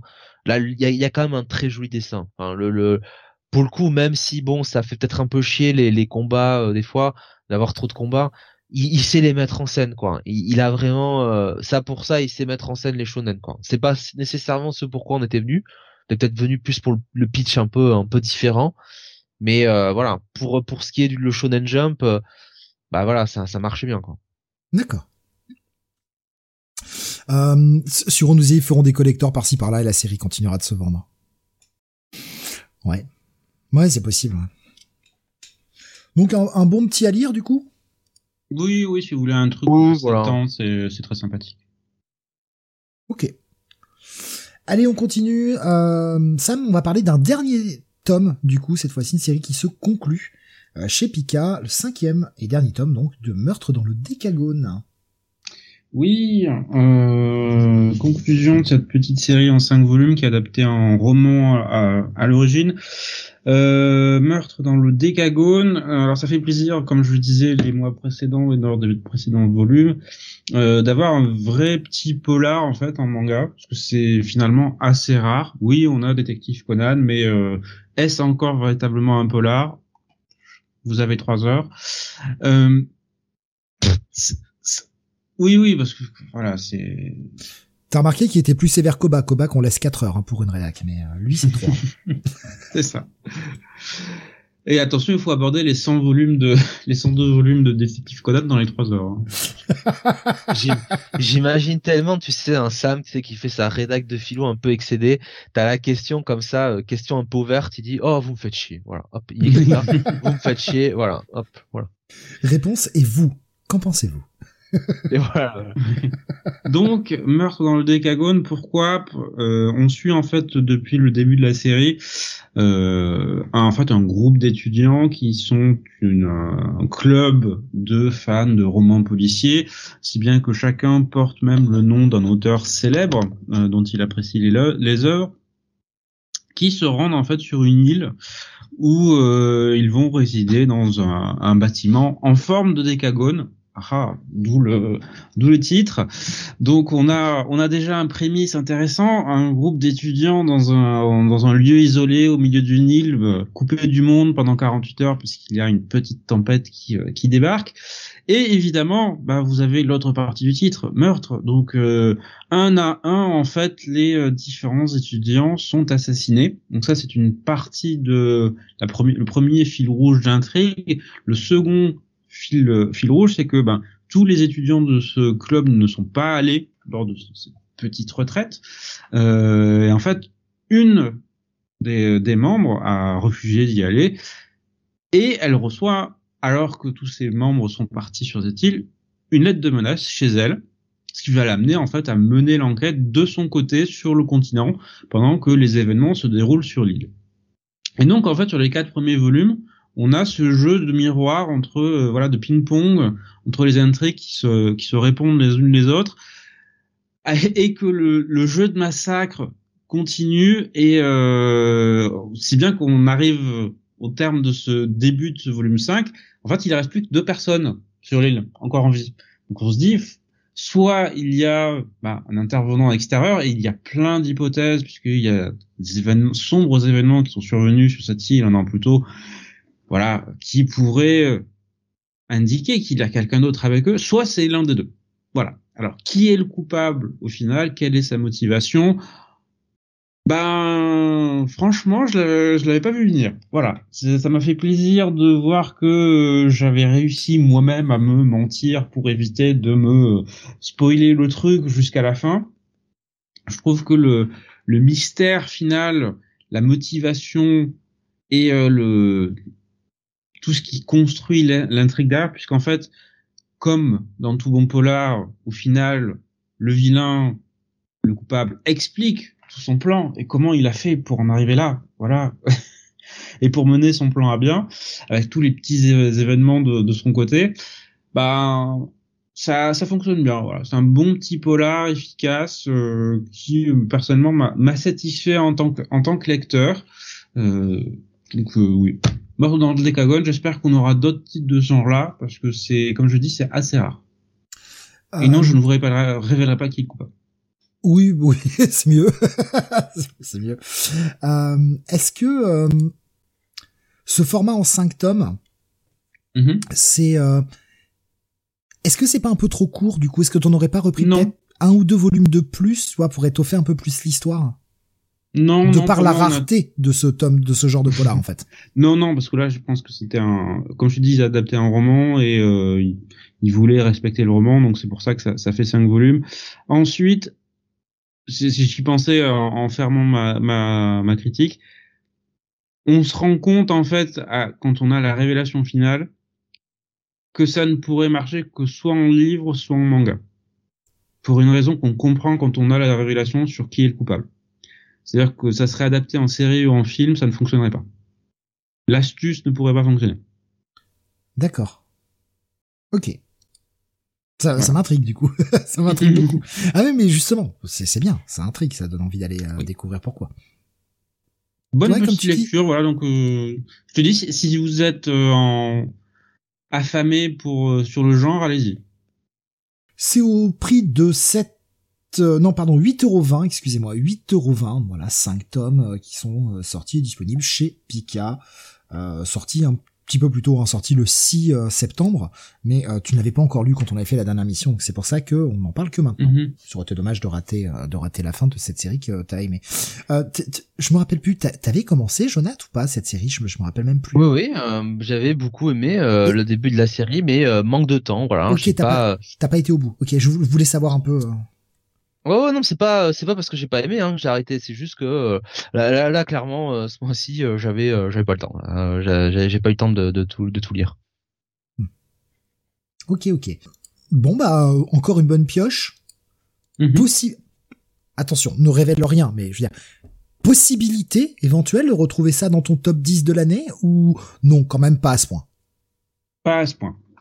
Pas à ce point. Ok. C'est très bien, mais euh, voilà, ça se laisse lire de manière sympathique. On verra si c'est peut-être dans les mentions honorables, car il y en a toujours Possiblement, oui. 10, Il y a une bonne 10, chance. ça ne suffit pas. Il y a une bonne chance. Vous verrez que vous verrez quand quand on vous fera quand on le fera. Alors, je j'aborde la vanne, je crois que Jonathan, il a vu où j'allais partir, mais il s'est dit non, il va Très pas loin. quand même. C'est très loin. Très loin, ouais. Euh, allez, seul. Par... Et oui, parce que parce que 8 ça suffit ou pas quand c'est une série qui marche. J'ai quand même placé ma vanne, je suis désolé. Euh, on va parler de Dan Dan Dan, j'ai honte, hein, tuez-moi. Ouais, ouais. Euh, Dan Dan Dan, volume 8, euh, donc c'est toujours scénarisé, alors c'est toujours chez Crunchyroll hein, déjà, c'est toujours scénarisé et dessiné par Yukinobu Tatsu euh, au prix de, c'est au prix de 7,29€ euh, chez euh, chez Crunchyroll. Et donc dans ce tome-là, euh, souvenez-vous à la fin de, du tome précédent, on avait euh, Okarun, hein, euh, le petit état à lunettes, qui euh, bah, allait suivre une, forme d'entraînement un petit peu pour se préparer à affronter euh, euh, Shinji, enfin en tout cas l'œil maléfique qui possède Shinji, et donc il se retrouvait eh bien à faire un entraînement avec Momo et euh, Mam- Mami Turbo dans le, lycée et surtout dans la salle de musique du lycée où là eh bien bah, la salle de musique du lycée s'est animée euh, les grands compositeurs euh, bah, qui avaient présent là les ont attaqués et comme d'habitude dans Dan Dan Dan, s'est transformé en grand bordel. Euh, Aera était arrivé aussi. Et donc le début de l'épisode, c'est ça, c'est cette baston contre les grands compositeurs. Alors évidemment, euh, Tatsu s'en donne à cœur joie au niveau de la composition de ses, ses, pa- ses planches pour euh, nous en mettre plein la vue avec des notes de musique, des, des, des, des scènes de baston euh, ahurissantes. Euh, et euh, bah, ça va permettre surtout de voir qu'Okarun a fait des progrès et qu'il va mettre tout de suite ça en pratique assez vite finalement dans le tome contre Shinji. En tout cas, l'œil maléfique plutôt. Et puis dans la deuxième partie du tome, on va euh, découvrir euh, de nouveaux euh, personnages. Euh, alors un que je suis pas trop fan, c'est un peu le lourdeau de la bande, euh, voilà. euh, qui- Ouais, un élément comique supplémentaire, oui, mais Ouais. effectivement un peu lourd. lui, il est, enfin, lui il me fait pas beaucoup rire. En vrai, il est un peu, il est un peu lourd. Je sais pas trop ce que veut faire l'auteur avec lui. C'est un peu le geek, mais euh, pff, un peu poussé à l'extrême. Enfin, ça me, ça me plaît pas trop. Le, le deuxième personnage, c'est le, bah évidemment euh, la présidente euh, du, euh, du conseil de, enfin du, du temps de, comment dire, de la déléguée classe plutôt. Voilà, la déléguée, Mhm. la déléguée de la classe. Il va revenir plus tard. Euh, Voilà. Ça, un ça rôle m'int- plus important. ça, ça m'intéresse un peu plus. Et surtout, ce qui m'intéresse, c'est que dans la deuxième partie du tome, euh, on démarre euh, cet énorme arc avec les les aliens, on va le dire comme ça, euh, qui est euh, bah, moi que j'adorais. Donc donc voilà. Donc on part sur le prochain gros arc qui lui va être. à chaque fois on se dit c'est pas possible d'aller plus loin et en fait si. Ouais, ouais. L'arc, pour moi, l'arc qui vient derrière, c'est peut-être le meilleur de, de, la série, franchement. Euh, voilà, avec euh, bah, là pour le coup, je parlais des deux personnages qui sont arrivés, mais un, un personnage euh, qu'on va découvrir au fur et à mesure, euh, un nouveau personnage euh, qui, pour le coup, lui par contre, je l'aime beaucoup. Cette addition, ce personnage-là. bah, qu'on voit quelque part là-dedans, dans, dans ce tome quelque part. Hein, voilà. Mais essayez de bien le chercher, essayez de le trouver, voilà. Mhm. Qu'est-ce que tu veux rajouter, euh, Sam, à ça? Bah pas grand chose, Jonathan a un peu tout dit. Ça reste, ça reste excellent, ça reste un gros gros moment de fun. Euh, chaque volume, chaque chapitre, on se demande ce que l'auteur va pouvoir trouver, et surtout on se demande mais putain mais comment il arrive à dessiner tout ça en seulement une semaine en fait? Parce que là, bah, rien que les derniers chapitres, encore une fois, tu te dis c'est possible qu'il ait fait ça en une semaine en fait. Alors je comprends qu'il ait des assistants, mais quand même. Euh, D'accord. Euh, il est, il est franchement, il est franchement très très fort pour ça. Mhm. Parce que, parce qu'en plus, il est hyper régulier le mec. Hein. Mm, oui, oui. Ah, voilà, c'est. Euh... Il prend quasiment jamais de pause. Enfin, c'est euh... assez dingue. Euh, je vais prendre des réflexions que je vois sur, excusez-moi, sur Discord. Pardon. Euh, il est toujours sympa, mais euh, peut-être un poil plus faible, je trouve. La force reste encore l'écriture des personnages et des dessins. Le lycéen est tellement lourd et pas drôle. Euh, mais ça reste vraiment cool. Le côté harem est là, sans être trop chiant. Oui, voilà, le le il y a un harem finalement auprès de enfin autour d'Ocaron qui, qui qui se met en place, mais euh, disons que c'est pas, euh, enfin c'est vraiment très léger quoi. Puis en plus l'auteur, bon te te te dit, enfin te dit texto la réponse sur en gros s'il y a une relation euh, comment dire amoureuse qu'est-ce que ça va être quoi. Voilà. Donc il y a, y a, même pas enfin si tu veux il y a même pas de, de, de suspense là-dessus quoi. C'est c'est pas euh, c'est pas le cœur du récit quoi. C'est vraiment euh, c'est vraiment en second plan quoi. Et je suis d'accord hein, avec ce que dit euh, c'est vrai que le le le lycéen là enfin encore une fois je l'ai dit avant mais il est ouais il est vraiment super lourd quoi. C'est pour moi c'est le premier personnage que il ajoute où je me dis ah il y a faute de goût. Voilà parce que c'est un personnage récurrent du, du coup. voilà, c'est un personnage qui est amené à revenir a priori. Et, euh, et lui pour le coup, ouais, il est chiant quoi. Moi je le trouve chiant. Voilà. Il me, je le trouve cringe en fait. Et pas pour les bonnes raisons. Sur on disait, euh, Eira est super stylé, Tatsu s'amuse bien au niveau de la mode, je trouve. C'est le détail que j'aime bien. Ah, moi j'aime beaucoup Eira. Franchement, mhm. je, trouve que c'est un, très très bon euh, perso. Et Jin aussi, hein. Jin est génial. Hein. Ouais, il nous dit avec Jean le côté harem est vite cassé aussi. Euh... le mec pour contrôler ses pouvoirs, euh, euh on lui euh, on lui donne un slip euh, un slip spécial quoi. Putain.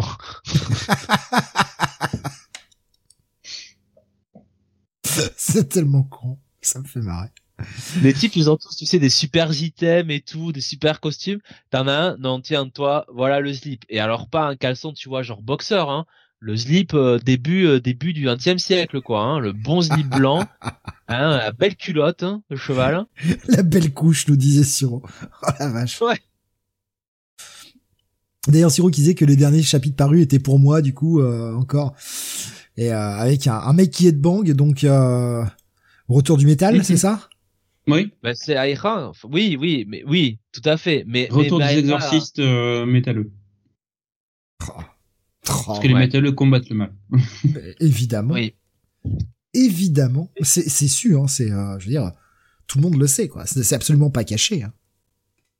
Non, mais il y a un nouveau personnage qu'il a, qu'il a. Alors, je vous dis, à chaque fois, il y a des nouveaux personnages, mais vous le révèle pas. Mais j'ai l'impression qu'il y en a un sur le dernier chapitre qu'il a introduit qui pourrait être un espèce d'antagoniste récurrent. Parce que là, on est un peu, tu vois, toujours sur des arcs où on introduit euh, différentes menaces. Et là, on sent qu'il est en train vraiment de euh, d'en placer un qui pourrait être euh, quelque chose de sur le long terme, quoi. Donc. Euh... Ce que dit Suro également, j'ai hâte de lire le prochain et de ce que va faire le perso. Ouais. Faut, que, je, faut que je reprenne. Putain, j'ai pas avancé depuis le tome 2. Je suis à la bourre ce truc. Franchement, c'est vraiment et, et c'est pas euh, comment dire, c'est pas pour pour euh, raconter des histoires ou pas, c'est vraiment une série qui se bonifie chapitre après chapitre, Mhm. quoi. Il y a rien à faire, c'est euh, voilà. Ah, puis c'est pas que j'aime pas, moi, c'est vraiment un putain de gros manque de temps pour pouvoir, euh, pour Ah pouvoir. mais je je, je, je, je, je dis pas ça pour toi, hein, je, je, je donne juste Ouais. euh, mon, a- mon avis là-dessus. Et J'explique pourquoi je m'y suis pas remis euh, depuis le 2. C'est pas que j'ai j'ai perdu l'intérêt pour le titre. Enfin, j'ai- un poil perdu l'intérêt parce que bah ça fait longtemps que, que j'ai lu le 1 et le 2. Mais euh, avec ce que vous en dites à chaque fois, ça me donne envie. C'est juste que je manque de temps pour euh, pour attaquer euh, la lecture euh, de, de ce truc-là, quoi. Tu vois, il y a des chapitres où, où franchement, il y a pas de, il a pas de dialogue. Voilà. Et notamment dans l'arc qui va venir, il y a des chapitres où il y a pas de dialogue du tout. Et, euh, et tu te dis, tu et tu prends quand même une claque dans la tronche, quoi. Tellement le, le, le dessin, la mise en scène et, euh, je vais pas dire que c'est du jamais vu. Voilà. Parce que bon, des grands auteurs, euh, des grands dessinateurs, on en a eu à l'appel, hein. Mais, franchement, c'est, euh, dans le détail, c'est quand même poussé à l'extrême, quoi. Le mec, le mec, il a un talent euh, incontestable, quoi. Il y a rien à faire. Et dès que ce sera, euh, de toute façon, alors je sais pas si l'anime a été confirmé ou pas, du coup, de- depuis, hein. Ça, ça, c'est fait pour être animé, quoi. Ça, c'est fait pour Par un bon studio, hein. Ouais, ouais, ouais. Tout à fait, ouais. Tout à fait. Euh, sur Onusé, il a sa patte, le le, le, ah le oui. dessinateur. Oui.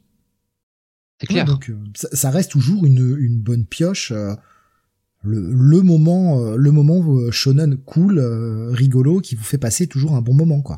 Qui vous emmerde jamais, en fait. Oui. Qui nous emmerde jamais et tu, et tu, et tu dis rigolo. Et, et en plus, j'ai envie de te dire, quand il a envie d'être un peu euh, dans l'émotion, un peu dramatique, il, il sait le faire aussi, hein. C'est pas, c'est pas que la gaudriole tout le temps non plus, hein, ce, ce manga. hein. Ouais. D'accord. Donc on rappelle, hein, Ah, surtout dans l'arc qui vient là. Oui. Là, Oui. euh, Ah oui, oui. passage Ah. euh, Oui. particulièrement Ah, marquant. J'ai, j'ai, j'ai- alors je dirais pas que j'ai versé ma larmichette, mais quand même, euh, il m'a Quand même un peu, hein. un peu, ouais, quand même, hein. Euh, entièrement accessible sur Manga Plus si ça n'a pas changé avec pas mal de chapitres en VF maintenant, nous disait sur. Euh, ouais, Oui, tout à fait. Je rappelle que c'est au prix donc de 7,29€ euh, chez Crunchyroll. Voilà pour ceux qui euh, auraient envie de s'y lancer. Il y a pas encore trop trop de tomes. Le prochain est prévu pour le 6 décembre. Voilà. Bon moyen de se le faire offrir pour Noël, pour ceux qui veulent. pas mal de le sortir. Vous pouvez, toujours le, vous pouvez toujours le voler, voilà.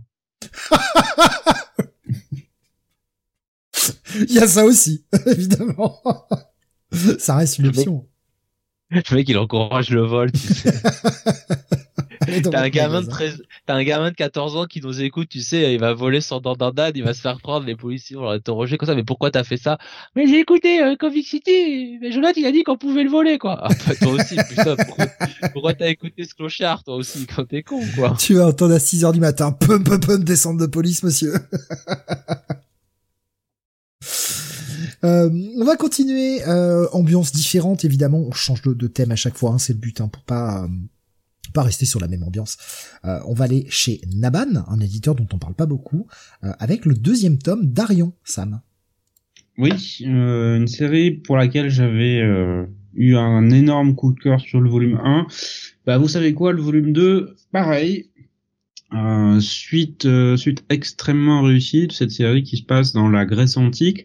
On suit le personnage d'Arion qui est le fils naturel et caché en fait de Déméter et Poséidon.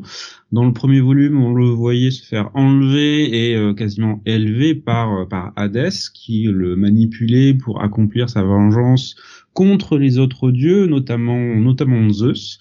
Et en fait, en partant pour sa première mission, bien le destin le rattrapait. Il réussissait à atteindre l'Olympe, à affronter Athéna et voir quasiment Zeus avant de chuter à nouveau et de rencontrer au terme de ce premier volume son bah, son père Poséidon, euh, qu'il avait bien l'intention de zigouiller dans un premier temps avant de se laisser bah, emporté par le charisme de, de son paternel. Et ben, ce second volume, c'est vraiment construit comme euh, comme un récit de, tragédie antique, puisque nous avons nous avons l'ascension, euh, nous avons la gloire dans la première partie, alors que la guerre menée par Poséidon contre Athéna et contre l'Olympe se passe dans un premier temps extrêmement bien. voilà, le, le, cours de la bataille de la guerre tourne en sa faveur. Et bah voilà, c'est c'est là que le destin vient jouer des euh, des sales tours, euh, euh, non seulement à Poséidon, mais surtout à Arion qui va devenir malgré lui l'instrument l'instrument de la tragédie, qui vont le maudire pour pour le reste de son existence et qui va le le conduire à, à fuir et à tout perdre quasiment dans cette dans cette dans ce deuxième volume qui est extrêmement marquant, toujours super bien mené. Visuellement, c'est une superbement mise en scène. C'est un, petit bijou cette série. Donc euh, voilà, nouveau coup de cœur pour Arion chez euh, chez Naban. Euh, je sais qu'après on aura droit à Venus Wars qui est euh, l'autre l'autre grande série de l'auteur. Et évidemment maintenant je me botte le cul de ne pas avoir pris son Gundam Origin parce que c'était lui qui avait fait qui avait fait l'adaptation en manga de de la série. Bon, en même temps, Pika a jamais fini, donc. Euh... Ouais. Mais si l'éditeur pouvait le reprendre maintenant. Mais si ça marche, on ne sait jamais. Ouais. Euh, il y a trois tomes, hein, euh, donc on est à la moitié de l'histoire. Hein. Oui. Tu, tu, disais, Jonathan, tu allais dire, excuse-moi. Non, si, si Pika, si, si Pika pouvait euh, le reprendre, je te disais oui, oui, voilà. D'accord. On est à ouais, on est à 21 euros par contre le tome. Oui, c'est du grand format, hein. c'est du format A4. Oui, mais ça pique quand même. Mhm. Ça pique. Euh... euh Sam, euh... Sam, monsieur a les goûts de luxe, quoi. Sam bah, mange du caviar, pour moi, ça le mérite. Ça, ça le mérite et euh, ça, ça, chaque centime est justifié pour moi. Non, non, mais euh, regardez, euh, regardez ce que vous conseille Sam, quoi. Des tomes à 32 balles, euh, euh, comme les tout de 2001, je vais le dire en la française, les 2001 Night Stories, des tomes à 32 balles avec Lone Wolf and Cub, des tomes à 21 euros avec avec Arion. Sam a des goûts de luxe, voilà. Voilà. Sam la michto, quoi. écoute, c'est une tendance réelle du marché, voilà, c'est comme ça. Je peux rien. Boris nous disait gros coup de cœur aussi pour le tome 1, pas encore lu, mhm. celui-ci. Bah, rassurez-vous, c'est toujours aussi bon sur le second volume. Le prochain et dernier tome est à sortir avant la fin de l'année. Justement, il sortira normalement le 8 décembre. Mhm. On croise les doigts qu'il n'y ait pas de retard. Ouais, c'est euh, c'est bien d'avoir sorti assez vite. Il laisse quand même 3-4 mois entre les deux, histoire de c'est de pas te bouffer tout ton fric d'un coup, mais euh, mais il le sort assez vite, c'est bien. Euh, ouais, bah, bah, voilà, donc un, un, un, second coup de cœur, si j'ai bien compris, parce que ça me oui. oui, mais comme d'habitude. j'ai pas oui. Regardez, regardez, regardez cet homme. Non seulement il a des coups de luxe, monsieur mange du caviar. Voilà, mhm. avec ses mangas. En, les lisant nus sur le canapé, rappelez-vous ce qu'il a dit la dernière fois. Non, il fait trop froid. Il, il, se pose nu sur son canapé pour lire ses mangas. Il mange du caviar en écoutant sûrement Mozart ou Debussy et en plus, euh, et en plus, il vous emmerde. Voilà. Il dépose le caviar sur son torse. non, c'est salissant. non, mais enfin, ça tâche, ça tâche le canapé après. Mhm.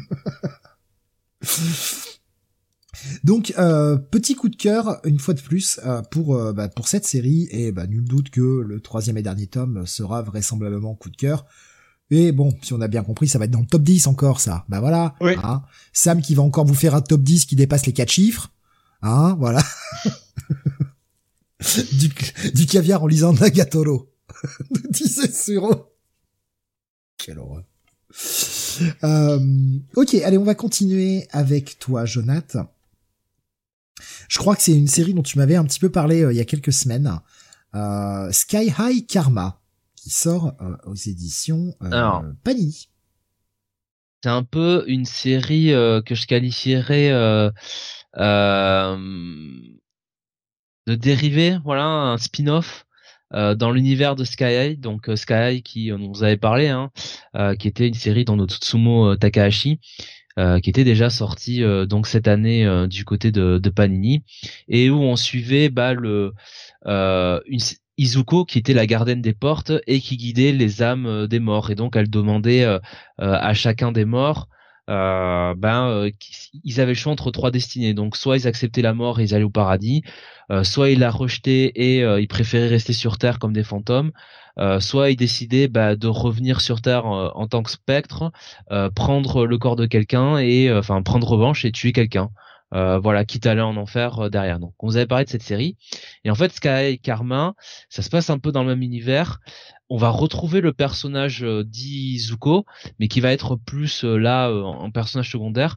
On va surtout suivre le personnage de, de, de Mai, alors qui est une jeune, une jeune ado, enfin, ouais, jeune ado début début de, enfin début adulte euh, qui est euh, qui est actrice ou en tout cas qui essaie d'être actrice euh, et qui ben un jour en revenant d'un casting va avoir un accident enfin elle va être prise dans un accident de voiture et bah, les radios montrent que eh bien elle a elle a eu un trauma au niveau de son crâne mais surtout la radio de son crâne va montrer que elle il y a une espèce de main littéralement donc sur les les les, les rayons X on voit une main qui agrippe euh, qui agrippe son crâne.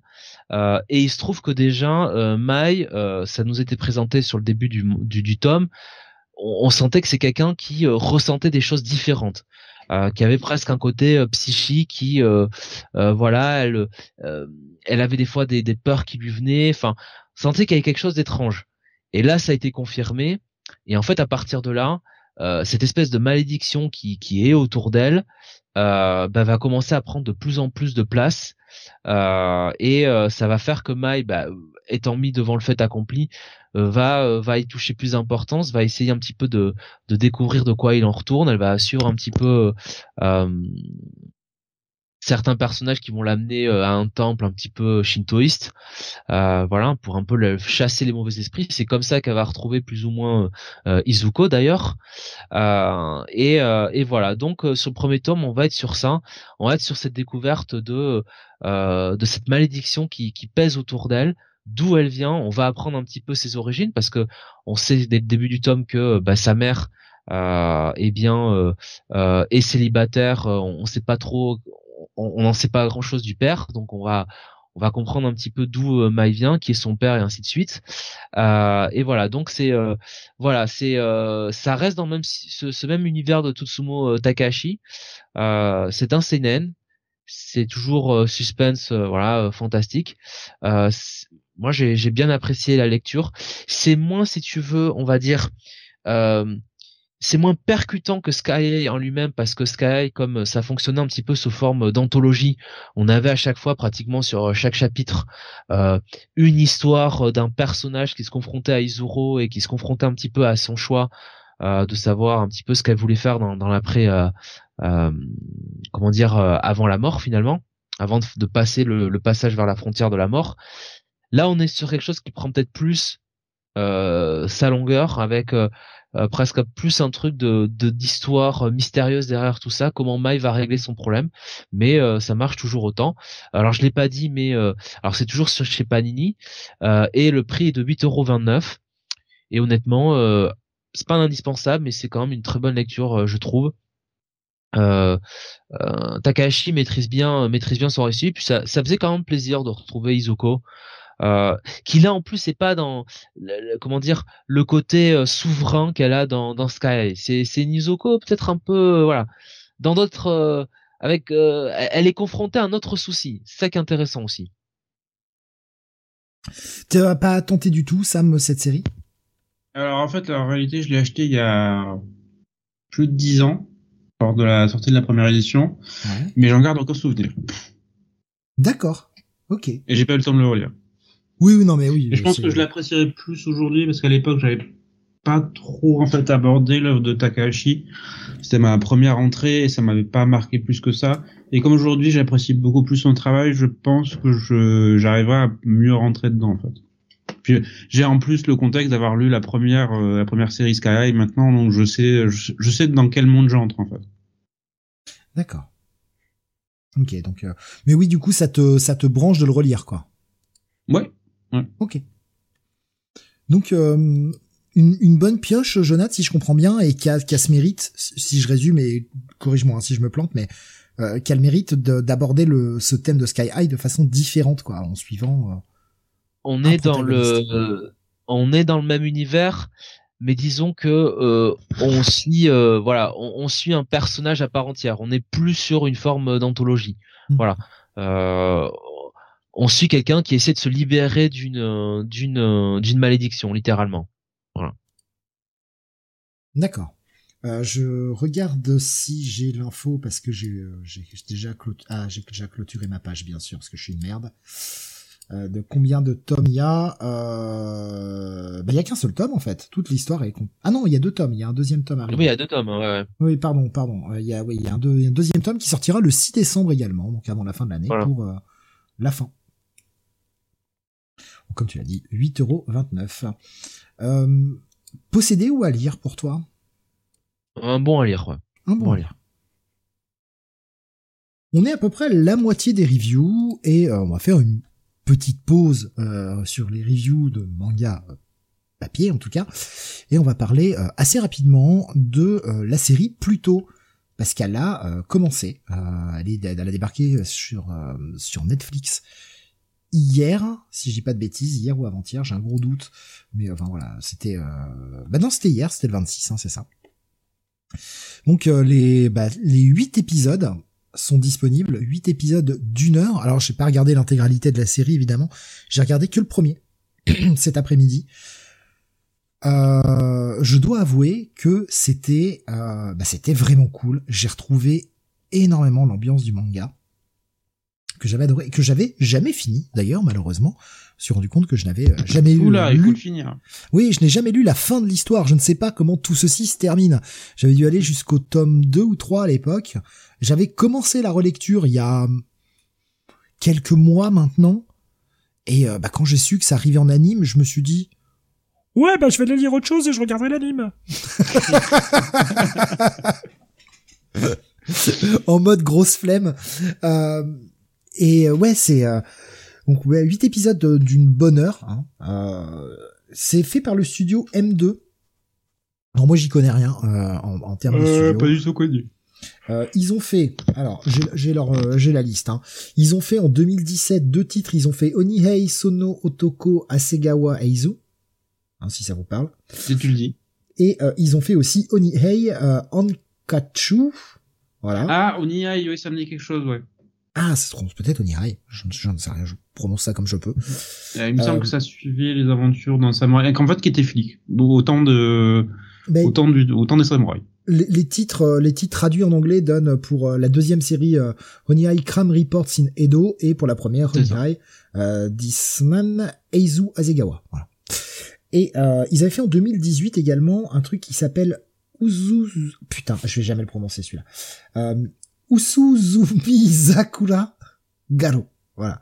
Traduit en anglais par euh, Great Cherry Blossoms Garo. Alors je ne sais pas si ça vous parle également. Euh, je ne sais pas ce que c'est. Euh, bon voilà, je, vous donne un peu les trucs. C'est pas, ils sont pas un gros background, j'ai l'impression, ce studio. Au niveau de l'animation, j'ai trouvé ça très efficace pour ce que ça fait. Alors c'est pas l'animation la plus belle que j'ai pu voir. Il y a quand même des moments un peu calmes, des moments où l'animation ne bouge pas dans tous les sens, où c'est assez euh, assez long, un peu cette animation, on va dire un peu à l'économie telle que l'on imagine, mais euh, ça sert bien le propos. Enfin, je veux dire, plutôt c'est pas la série où ça bastonne dans tous les sens, où faut que ça ça explose, que euh, voilà, il y a, pas de, en tout cas sur le début, il n'y a pas ce besoin là.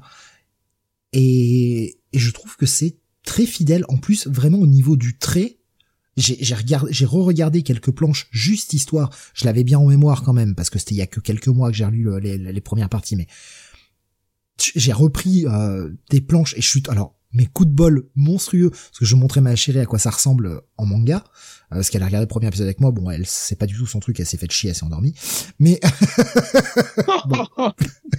Ah, non mais de toute façon, elle déteste les, animés. Euh, mais vraiment, elle déteste ça. Donc euh, bon, euh, là je l'ai je l'ai regardé parce que bah, il fallait que je le regarde pour ce soir. J'avais quand même une deadline et elle a elle a pas elle a pas du tout accroché au départ. Ça allait et puis bon, c'est c'est fait de chier, elle s'est endormie.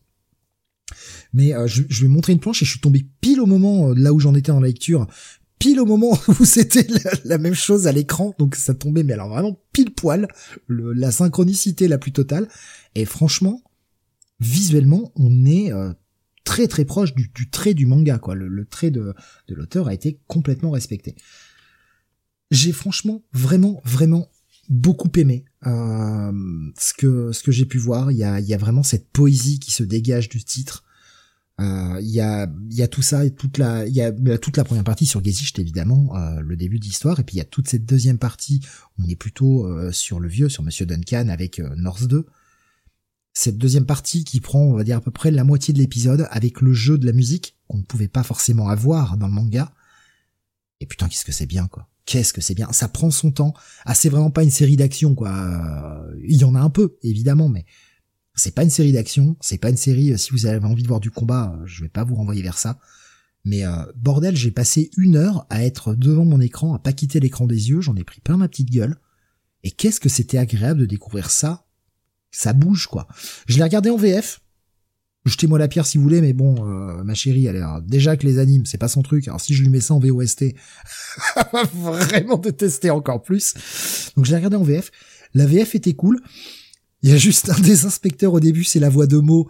Donc tu fais ah merde, merde, j'entends mot des Simpsons, ça craint pour un inspecteur. Alors pas pour Gezicht, mais un des un des inspecteurs du départ. Tu fais la voix de Mo, ça craint. Euh, enfin ça craint parce que tu tu vois Mo en fait, c'est surtout ça quoi. Alors que le mec le, le joue pas de la même façon, mais tu sens le timbre de voix en fait. Mais euh, ouais, je, j'ai vraiment vraiment apprécié. Je vais regarder l'entièreté du truc. C'est en 8 épisodes d'une heure. Euh, c'est cool quoi. C'est vraiment très cool. Si vous avez pas encore testé, euh, les gars, je vous encourage à le tester. C'est euh...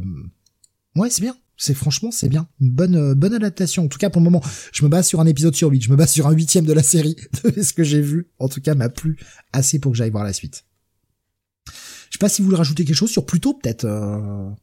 Euh, pas le chien de Mickey, évidemment. Hein. Fallait que quelqu'un la fasse, je, me dévoue, euh, je me dévoue. Personnellement, c'est mon Urozawa favori, donc euh, j'espère pouvoir le voir un jour. De toute façon, Urozawa... Hmm. Voilà. Je, je crois que j'aime... Alors, j'ai pas tout lu de lui, mais je crois que j'aime quasiment tout ce qu'il a fait. Mais j'ai pas tout lu. Euh, mais ouais, Monster, c'est trop cool. Euh, Toi, Century Boy, c'est trop cool. Pluto, c'est trop cool. Euh... Bah, en fait, j'en ai pas lu beaucoup. Merde, je regarde ce qu'il a fait, j'en ai pas lu beaucoup en fait. Euh... Asadora, j'ai pas, j'ai pas commencé. Je sais pas ce que ça vaut. C'est sympatoche. Ouais. Pas ça meilleur. Et euh, ouais, il y a, ouais, il y a Billy Bat aussi, des choses comme ça. Bon. Ouais, Billy euh, Bat, alors je l'ai suivi jusqu'au bout, mais euh, je crois que c'est partie de ces séries dans lesquelles j'ai pas réussi à rentrer, moi. Il y a... Lui, il dit qu'il pense que c'est son chef-d'œuvre, mais euh, il faudrait que je le relise un jour, mais la première lecture m'a pas m'a pas emporté. Il y a Rubis qui me dit Master Keaton, sous-estimé. Oui, ça c'est très très bien, Master. Ça j'ai jamais lu, je connais pas du tout, je sais même pas de quoi ça parle. Alors, je vois les thèmes détective, militaire, police, ok, c'est pour moi. Oui, bah en fait c'est euh, c'est un comment présenter ça? Qui est en fait un je suis en train de le résumer. un, un archéologue en fait euh, qui voudrait être professeur qui euh, est persuadé enfin il, il, a une théorie sur euh, l'existence d'une civilisation autour du, Danube voilà ancienne. Il cherche les preuves là-dessus. Il cherche surtout à se faire titulariser bon gré mal gré.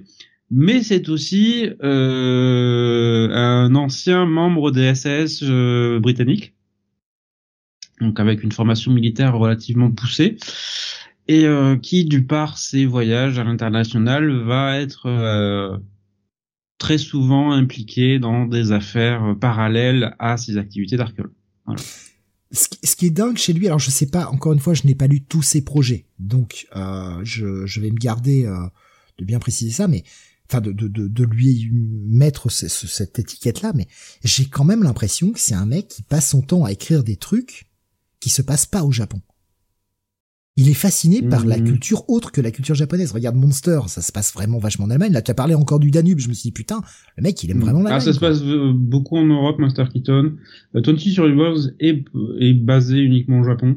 Ouais. Euh, par contre, Billy Bat, avec beaucoup d'influence, avec beaucoup d'influence américaine quand même dans 20th Century oui. Billy Bat, pareil. Alors c'est euh, essentiellement au Japon, mais t'as des passages qui sont en Amérique. Euh, voilà. Asadora est par contre euh, quasiment uniquement au Japon. Ouais. Monster en Europe, non? Monster, c'est Oui, en Europe, Monster, même en si le, le personnage principal est japonais, ça, ça se passe. J'ai l'impression qu'il a une espèce de fascination pour l'Europe et notamment l'Allemagne, comme beaucoup de Japonais d'ailleurs, euh, qui ont cette espèce de fascination pour l'Allemagne. Il y a Ou la beaucoup de France, choses, hein. La France. Oui aussi. Ouais, c'est, euh, mais ouais, ça, ça fait partie de mes, de mes auteurs, euh, mes auteurs préférés. Alors après, j'ai pas non plus la plus grande connaissance manga du monde, loin de là. Mais euh, j'aime, beaucoup sa manière d'écrire. J'aime, bien ce qu'il, ce fait. Donc moi, pour moi, c'était un vrai plaisir de découvrir plus tôt. Et euh, alors, je verrai après sur la suite euh, ce que ça donnera. Mais j'ai pas du tout l'impression qu'on a trahi l'œuvre, quoi. Bien au contraire.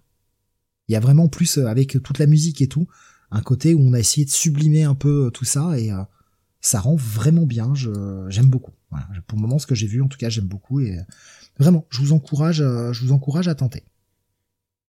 Euh, si vous voulez rajouter un dernier truc, allez-y. Et puis, euh, sinon, on va repartir sur euh, les les reviews. Non, c'est bon. bon. Ben justement, on va rester dans, dans quelque chose qui est euh, un peu euh, un peu différent, euh, voilà, de, de shonen classique. Je vois Suro par exemple qui nous disait, il dessine bien les visages européens, faut dire, si on peut dire ça de, de cette façon.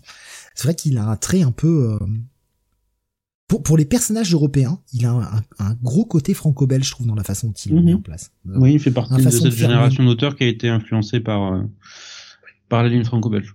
Notamment les nez en fait des personnages. Mhm. Il y a une façon de faire les nez qui est très proche du franco-belge, je trouve. Donc on va passer donc à, là aussi à une réédition sur quelque chose de d'assez emblématique qui euh, qui a marqué toute une généra toute une génération, la nôtre hein, quand même. Euh, on va parler de Crying Freeman. Je parle de marqué Oui. parce qu'il y a eu il y a eu le film, il y a eu tout ça. Enfin, ça a été. euh, Ben oui, hein, ça a été, euh, ça a marqué, ça a marqué une époque. Euh, parce que mine de rien, mon Dieu, un Français qui arrive à faire un film d'action qui soit pas dégueulasse. C'était c'était un choc pour nous dans les années 90. Je pense que ça serait toujours un choc aujourd'hui. Voilà, petite petite pique vis-à-vis du cinéma français qui euh, a oublié qu'il faut faire du cinéma pour une audience. Ah attention. Euh... Il y a- il y a- il y a eu Jonathan, un- on voit pas mal il y a, il y a pas mal de trucs euh, en ce moment notamment. Ouais ouais non mais plutôt plutôt un truc sympa mais effectivement j'ai vu un article aujourd'hui euh, où euh, on se posait la question de bah est-ce qu'il y avait pas trop de films qui sortaient euh, français euh, et qui du coup ne trouvaient pas euh, trouvaient pas leur public Euh, et, et c'est dommage parce que comme dit Steve il y en a euh, enfin je disais il y a il y a plein de il y a plein de films sympathiques hein, le, le règne animal là tout récemment notamment euh, qui euh, voilà sont des euh, des films des films différents mais je pense que le ce qui vise c'est un peu toujours les comédies quoi hein, les comédies habituelles tout ce toute cette euh, cette industrie là qui euh, bon ben euh, les mêmes films euh, à tort et à travers ça c'est c'est c'est clair. Ah merde, j'ai pas pris le mot. Bon, c'est pas grave. Euh, donc, Crying Freeman. tu veux qu'on meuble 30 secondes, Sam Si tu veux, Non, on non, c'est bon, t'inquiète. Euh, donc Crying Freeman, autre œuvre de euh, Ryoshi euh, Ikegami qui est euh, réédité après, je pense, le succès de la réédition de Sanctuary. Euh, autre autre grande œuvre dans sa bibliographie et bah, réédition quelque part attendue parce que Crying Freeman comme tu l'as comme tu l'as expliqué ça a quand même encore une certaine aura en France du fait du film de Gans alors personnellement, ça m'a fait plaisir que ça ressorte parce que je l'avais jamais lu. Voilà, j'avais juste le film de, de Gans en tête et quand on voit le premier volume, on se rend compte que bah, le réalisateur, il est resté relativement fidèle au, au bouquin d'o- d'origine. Il faut dire que la, la version originale Avec- avait été, euh, avait été, euh, pas, n'avait pas été jusqu'au bout, je crois. Non, Ah, non, ça, ça deux vraiment tomes. que le tout Glénat avait début en fait. le truc. Ouais, ils avaient abandonné le Mm. truc au bout de deux tomes, donc. euh, Oui, bah c'est aussi pour avoir un narratif à, à peu près cohérent, je pense, tout simplement. Donc, euh, qu'est-ce que ça raconte, Crying Freeman Ben, ça raconte euh, la rencontre entre un assassin, le Crying Freeman, euh, assassin d'une organisation criminelle chinoise extrêmement puissante qui, s'en sert comme le meilleur assassin sur le marché, qui, bah, après avoir abattu un chef de gang ennemi, est plus ou moins reconnu par une jeune femme et pour euh, pour effacer les traces, il doit bah, il doit s'en débarrasser. Sauf que il va se passer un truc relativement étrange, c'est que bah ils vont tomber amoureux. Voilà, ça va être le le cœur, le cœur du bouquin, cette histoire entre ces deux personnages qui vont essayer du coup d'échapper à leur destin, mais euh, comme ils sont maintenant imprégnés du cercle et du cycle de la violence, ils sont maintenant euh, trop impliqués et euh, pour pour pouvoir y échapper. Donc le premier volume se concentre essentiellement sur cette rencontre, commence à en fait un effet ricochet sur tout le reste comment euh, l'organisation va se retourner contre lui quand elle a, quand elle apprend qu'elle euh, qu'il a laissé cette jeune femme en vie. C'est sympathique. Voilà, c'est pas c'est pas le meilleur titre euh, très clairement de enfin, comment il s'appelle? Kozue ouais, Koki qui est aussi l'auteur de de Lone, Lone Wolf and Cub, je vais y arriver c'est un peu plus léger, un peu moins bien construit, je pense. Euh, je, je, crois que je comprends la critique principale qui disait oui, le début est bien, mais ça s'effondre ensuite. Parce qu'effectivement, je ne vois pas comment en fait tu peux étirer ça sur. Euh, je crois qu'il y a six volumes dans la réédition. Un ou deux volumes, je veux bien. Six, tu commences à tirer, je pense. Euh, si tu compares avec Sanctuary, Sanctuary est plus accrocheur dès son début? Oui, je pense parce que le scénario est mieux construit. Il y a, y a un côté euh, hyperbolique dans Sanctuary qui est, qui est volontaire. Euh, dans Crying Freeman, c'est un peu plus léger niveau scénario et thématique en fait. D'accord. Euh, jamais lu euh, ça, Jonath. Non, mais euh, vu le film quand même. Oui, vu le film, ouais. Ok. Oui, bah, tout, je pense qu'on a été nombreux à voir le film. Mais il faut bien dire à la fois nanar et merveilleux, clairement très intéressant. J'ai beaucoup aimé alors que le sujet est casse-gueule. Voilà, le manga est clairement sur le fil pour ce premier tome, mais c'est bien aigri malgré le cul, peut-être un peu trop présent. Euh, oui, oui. Mais voilà, j'ai aimé, curieux de lire la suite, d'autant qu'on a dit quasi que du mal, ce que tu disais aussi. euh, et le rapport à la French Connection et les éléments euh, historiques et factuels des années 70 et 80 sont clairement bienvenus aussi. Oui, c'était marrant de voir ça. Euh, donc c'est euh, l'édition perfecte qui reprend euh, deux tomes, c'est ça? Mm-hmm. Deux tomes en un, donc on va avoir bah, une édition en cinq tomes du coup. on est à 14,95. Ce qui était aussi le, prix de Sanctuary. Donc c'est le, format semi semi grand de, de Glénat, donc qui est, qui, est, sympathique. Bah, pour des 350 400 pages et un peu plus grand comme comme bouquin habituel. C'est ça pour pour des volumes doubles 14,95, je trouve pas ça euh, volé en fait. Oui. De toute façon, si, si c'était réédité au volume individuel, t'en aurais pour euh, quasiment le même prix. Bah c'est ça, 14,95 divisé par deux, on est à 7,50. Euh, allez, euh, ouais, pas dans les dans les 7,25, 7,50, quelque chose comme ça. Sachant que là, comme je te dis, c'est plus grand en hauteur. Ouais. Non, non, franchement, c'est c'est correct. C'est mhm. c'est très correct en termes de prix, ils abusent pas. Je pense après que je suis pas certain qu'ils s'attendent à faire des méga ventes non plus sur ce, ce titre-là. Mais c'est bien parce que je, depuis euh, depuis Radma, ils essayent d'avoir euh, au moins un petit segment, euh, on va dire patrimoine derrière. Et le succès de Sanctuary et du coup, je pense de, de Crying Shaman derrière les incite à continuer comme ça, à aller chercher des œuvres un peu plus un peu plus classiques. Mais c'est bien, franchement, c'est vachement bien mhm.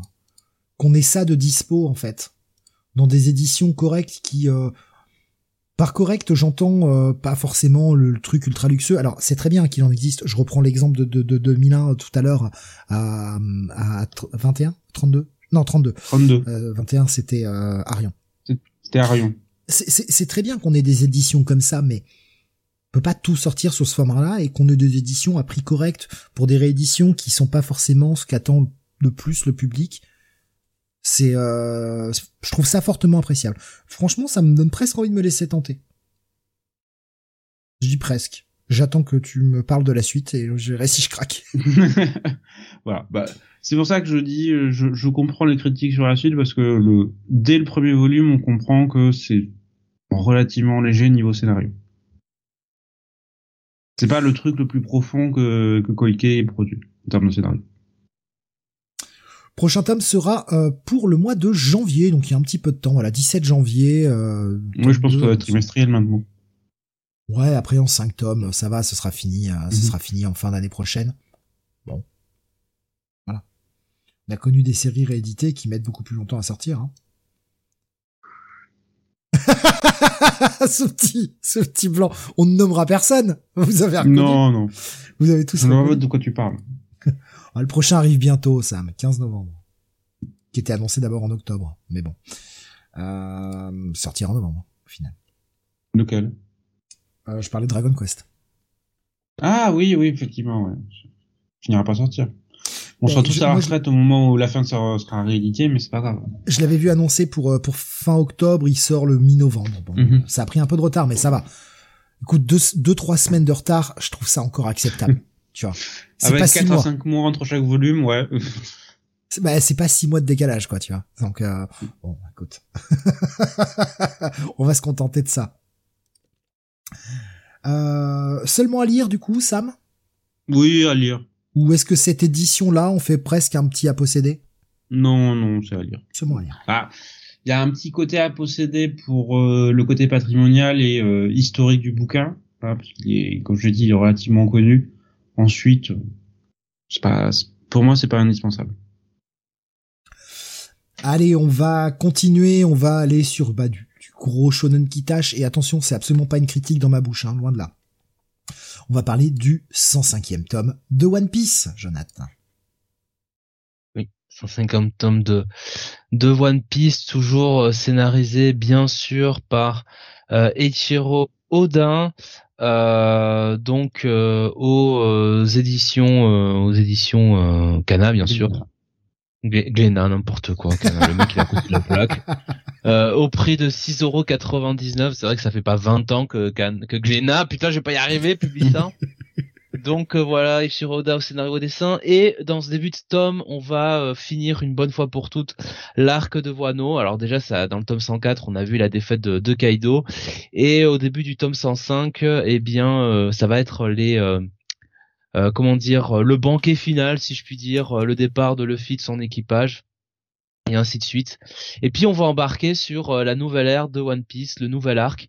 On va d'abord avoir un petit intermède où on va en apprendre plus sur euh, les empereurs et notamment l'un des nouveaux euh, empereurs en plus de, de Luffy, qui est tout simplement Baggy le clown. Alors vous vous demandez mais comment cet illustre ahuri de Baggy a pu se retrouver euh, empereur? Eh bien tout simplement parce que il a monté une espèce de guilde, une espèce de coalition avec deux anciens capitaines corsaires comme lui, deux Shishibu, anciens Shishibukai, qui sont tout simplement Crocodile et surtout euh, Draculae Mihawk. Alors vous me direz comment un mec comme Mihawk et aussi Crocodile euh, peuvent se retrouver euh, subalternes euh, de ce cher Baggy Eh bien, vous vous en doutez, c'est un gros délire hein, qui amène à ce truc-là. Et je ne vous cache pas que Baggy est dans une position assez inextricable entre ces deux psychopathes. Euh, on va avoir aussi euh, Barbe Noire qui va faire son retour, qui va essayer d'attaquer Amazon Lily euh, et, qui va donc bah, se retrouver face à une nouvelle créature du, gouvernement, une nouvelle créature développée par visiblement leur service scientifique.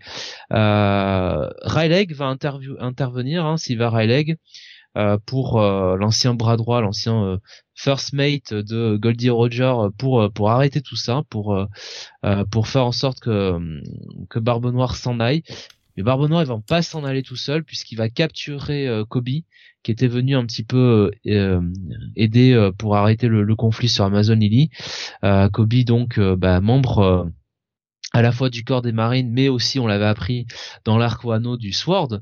Donc euh, cette espèce euh, euh, d'organisation, comment dire, intermarine, hein, le- les, autour de Garp, on va dire les gentils de la marine, on va le dire comme ça, qui s'opposent un peu à la, justice implacable d'Akainu.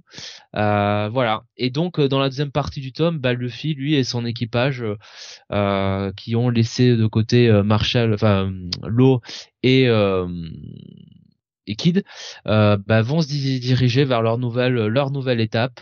Euh, on va apprendre leur nouvelle prime aussi, mais surtout la nouvelle étape qui est donc cette, ce nouvel arc autour euh, eh bien euh, d'un d'un personnage dont on parle quand même dans One Piece depuis maintenant très très très très très très longtemps.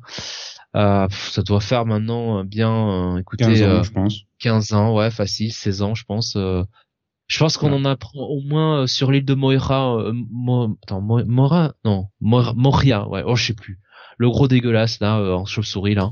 Euh, on en parlait déjà. Euh, donc donc voilà. Euh, voilà, un tome de transition, mais qui lance bien euh, le nouveau, euh, le nouveau grand arc de du manga. Voilà. Ouais. Sam, Alors un tome qui est, ouais, un tome qui est assez bizarre parce qu'en fait les intermèdes sont plus intéressants que ce qui se passe avec Luffy. Euh, ce qu'on a, on a énormément d'informations euh, sur ce qui s'est passé lors de la, lors de la conférence au sommet. Euh, ce qui est arrivé au frère de Luffy. Voilà, est-il vivant, est-il mort? Oui, l'autre frère. C'est ça, son autre frère, pas Ace, l'autre. euh, Sabo. oui. Et, et comment, il s'appelle, pardon? Surtout. Sabo. Ouais.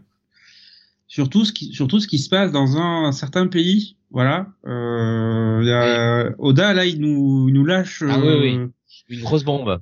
C'est ça, oui. tu te dis, mais putain, mais qu'est-ce que tu fais? Et surtout au moment où il commence à lâcher des réponses euh, ultra importantes sur euh, dire certains éléments, voilà. Je ne vais pas sur la mythologie globale de la série. Et ça, ça ne fait qu'attiser encore plus, encore plus d'intérêt.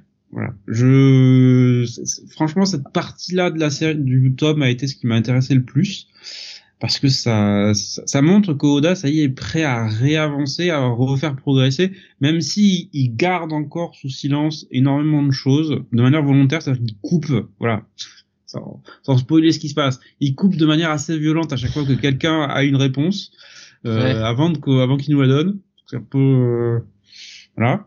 Mais sinon, ah, ça, oui, ça, devient un peu éculé comme façon de faire, par contre. C'est ça. Et c'est, en plus, ça, ah, ça devient parfois un peu ridicule. Ah, j'entends plus personne d'un coup, là, ça m'inquiète. Mm-hmm. Ça devient un peu ridicule. non, mais j'ai eu très peur d'avoir une déco comme il y a eu un blanc d'un coup. Non, merde. ça devient un peu ridicule par moment. Parce qu'il fait ce genre de coupe parfois euh, sans qu'on comprenne pourquoi. Par exemple, à un moment, Luffy parle de ses rêves. Et on se dit, voilà, il va, il va parler de quelque chose de personnel. Et en fait, Oda coupe. Donc les, les membres de son équipage l'entendent, mais pas nous. Pourquoi? Alors je suppose que c'est pour le ramener plus tard euh, à un moment important et émotionnellement engageant. Mais euh, oui, c'est un peu un peu zarbe de le couper. C'est c'est pas naturel dans le flot du récit. Je vois euh, sur Discord euh, Isoka qui nous disait j'ai beaucoup aimé ce tome 105, beaucoup plus rythmé que la fin de Wano. Mm qui oui, oui, je pense que Oda a entendu en fait les critiques qu'il y avait eu sur Wano où effectivement ça, ça n'avançait pas et c'était découpé et on avait franchement la principale critique que j'ai sur le, la grosse partie de baston c'est que on a on est il y avait trop de trucs dans tous les sens et en même temps pas assez de ce qu'on voulait vraiment voilà toute la partie épique était passée sous le tapis euh, pour euh, laisser la place à 15 000 autres combats dont on n'avait pas grand chose à faire oui, franchement, il y avait trop de personnages quoi. Il y a, y a, des personnages qui étaient inutiles, surtout qu'ils sont introduits à la serpe et ils sont expédiés euh, en deux temps trois moments. Les Tobiropo là, les fameuses Tobiropo là, alors là, ceux-là, euh, on, les a vus et puis euh, on les a plus revus. Enfin, en tout cas, ils se sont fait vite liquider quoi. Et ils ont servi à pas grand chose quoi. Mhm. Non, ouais, je, je, suis assez d'accord avec toi. Et effectivement, là, euh, comme tu dis, euh, bah, on, s'aperçoit quand même qu'à chaque fois dans ces chapitres un peu de transition, Oda il est quand même à son meilleur hein, quand il explore mhm. son lore, quand il sort un peu d'Estroat et que euh, il va un peu exploiter tout le world building qu'il a qu'il a mis en place. c'est c'est non c'est c'est c'est vraiment comme tu dis c'est très bien ce qui ce qui se passe avec effectivement Sabo. même l'explication autour de bah voilà de, de l'équipage de, de Baggy euh, voilà, donc il y a, y a plein de, il y a plein de, il y a plein de chouettes trucs quoi. Bon après moi j'aime bien hein, le, nouvel arc, euh, je le trouve sympathique, euh, donc pour l'instant ça me plaît assez, donc voilà. Ouais, mais je, moi j'ai senti cette volonté de recentrer un peu et de, de recommencer à avancer quoi. D'arrêter de se perdre dans des segments secondaires qui n'ont pas vraiment d'intérêt. Là, le simple fait qu'on ait qu'on ait Barbe Noire qui revienne alors que ça fait 40 volumes qu'on l'a pas vu, et qui fait. Et en fait, c'est même pas le simple fait qu'il apparaisse. Il fait des choses en fait. Oui. C'est voilà, c'est pas juste ah ah, je passe, bonjour, au revoir. non, là, il fait des trucs. Et, et, et, on va le revoir, hein, c'est-à-dire que bon, euh, c'est pas coucou, puis on va le revoir dans cinq ans. Là, il va revenir, euh, il va revenir assez vite. Donc c'est ça qui est, ça qui est intéressant, parce qu'au bout d'un moment, bon, c'est quand même lui a priori euh, l'antagoniste final, quoi. Enfin, on va pas. et là, je dis, ça fait 40 volumes qu'on l'a pas vu. Voilà. Mais on l'a pas vu. Oui, on... mais en fait depuis. Euh... Depuis Marineford quand même. Hein. Voilà. On sait pas trop. On, on sait pas, trop ce qu'il fait. Voilà, depuis Marineford, Marineford, alors ça fait pire parce que Marineford c'était au volume 53. Hein. Mais c'était il y a 10 ans, hein, même plus il y a 10 ans. Du coup, voilà, donc, euh... Alors voilà, donc Oda qui te positionne le personnage comme euh, effectivement tu le disais, quasiment l'antagoniste ultime de la série parce que enfin, là il a accumulé un niveau de pouvoir qui est sans, qui est sans précédent et surtout ben, il y a une il y a un antagonisme entre euh, entre lui et Luffy qui est euh, maintenant personnel parce que oui c'est ce qu'il a fait à Ace, euh, on s'en souviendra quoi. Enfin, euh, bah, c'est-à-dire que alors, alors, oui, alors plus sa barbe blanche, c'est-à-dire que bon, il y a toujours cette théorie là des euh, des frappadins qui pensent que Shanks c'est en fait euh, le le mastermind derrière tout ça et et le grand big bad de la fin là, tu vois. Enfin bon là au secours. Euh, c'est un shonen, chers amis. Euh, mais de toute façon, c'est soit Barbe Noire, soit Aka, Akainu. Hein. Parce qu'Akainu a tué Ace, hein, littéralement. Donc, euh, mhm. il y, a forcément un truc qui va se passer avec Akainu. Mais Akainu a quand même plus ce côté. Euh, euh, bon, c'est entre guillemets que l'amiral en chef du gouvernement, enfin de, de, la de la marine, quoi. Et même lui, il l'a pas beaucoup mis en scène. Hein. Non, Akainu, on l'a juste vu à Marineford. Et, et sur ouais, un mini flashback sur trois pages pour te dire qu'il a affronté euh, Akoichi pour savoir qui allait être le, le successeur de euh, de Sengoku euh, pour être le, le, général en chef de, de la enfin l'amiral en chef des euh, de la marine quoi, c'est tout. Sinon ouais, on l'a on l'a pas vu quoi Kainu. Oh, c'est juste qu'il fait une justice une justice implacable, ça on le sait bien mais après voilà. Je vais vous prendre des réactions que j'ai vues sur Discord avec euh, quelques petites questions. Euh, Isoka disait j'ai beaucoup aimé le chapitre sur le rêve de Luffy. Pour une fois que les persos en savent plus que les lecteurs et non l'inverse. C'est ce qui crée l'attente pour la fin du manga. Euh, Suro nous disait tu sens qu'il voulait caler le Gear 5 dans un climax, mais c'était trop long. Et euh, Gear 5, enfin, franchement, son, son Gear 5 pour moi j'en démords pas, c'est euh, c'est un jump de shark incroyable quoi. Enfin franchement moi ça passe pas quoi, ça marche pas sur moi. C'est euh, je suis totalement euh, euh c'est euh, je, je, je, suis réfractaire à ça, c'est fou quoi. Ça ne marche pas quoi. C'est là c'est la gaudriole pour moi. Là vraiment c'est voilà. C'est mon avis. Hein. Isoka nous disait là pour le pour euh, Barbe Noire en fait on l'avait pas vu depuis la fin de la guerre au sommet. Il nous disait on a plus on a hâte d'en savoir plus sur Sabo et Cobra. Et Suro disait petit détail mais on le savait déjà le lien entre euh, Shakuyaku et Amazon Lily avant ces chapitres. Non il me semble pas. Hein. Ouais, il nous disait Oda a glissé ça tranquille en fait. Alors Disons que quand elle apparaît pour la première fois, donc on est quand même, alors là on est même pas à plus à, 10 ans, enfin si on à plus de 10 ans là, on est à 2009-2010 quand euh, c'est l'arc euh, de Sabaody là, la fameuse première réunion des euh, des supernovas. Euh, on découvre le personnage et on va découvrir un peu plus tard Silver Leg et on comprend dans son bar que c'est quand même une ex-pirate qui effectivement a a vécu beaucoup de beaucoup de beaucoup beaucoup de bonnes aventures. Mais euh, mais oui, le le côté euh, bon euh, lien important avec Amazon Lily, j'ai presque envie de dire que c'est c'est une redcon quoi en fait. C'est un truc qu'il a eu ouais je sais pas l'idée il a dû lui venir au fil des années parce que c'était pas c'était pas dit bah voilà c'était pas dit au moment où on la découvre hein. ou alors j'ai oublié le manga quoi et euh, Isoka qui disait Oda a glissé pas mal de trucs c'est de, dans ces derniers tomes, sorti un peu du chapeau de paille.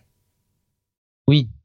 Ah oui, c'est un peu ça fait faut le dire aussi, ça fait un peu tome fourre-tout parce que t'as euh, sur euh, un ou deux chapitres au début euh, on finit Wano, ensuite, on a le, la partie bon euh, Mihawk, Buggy, Baggy, Crocodile, tout ça. comme dit Sam, il y a les les résultants de la rêverie.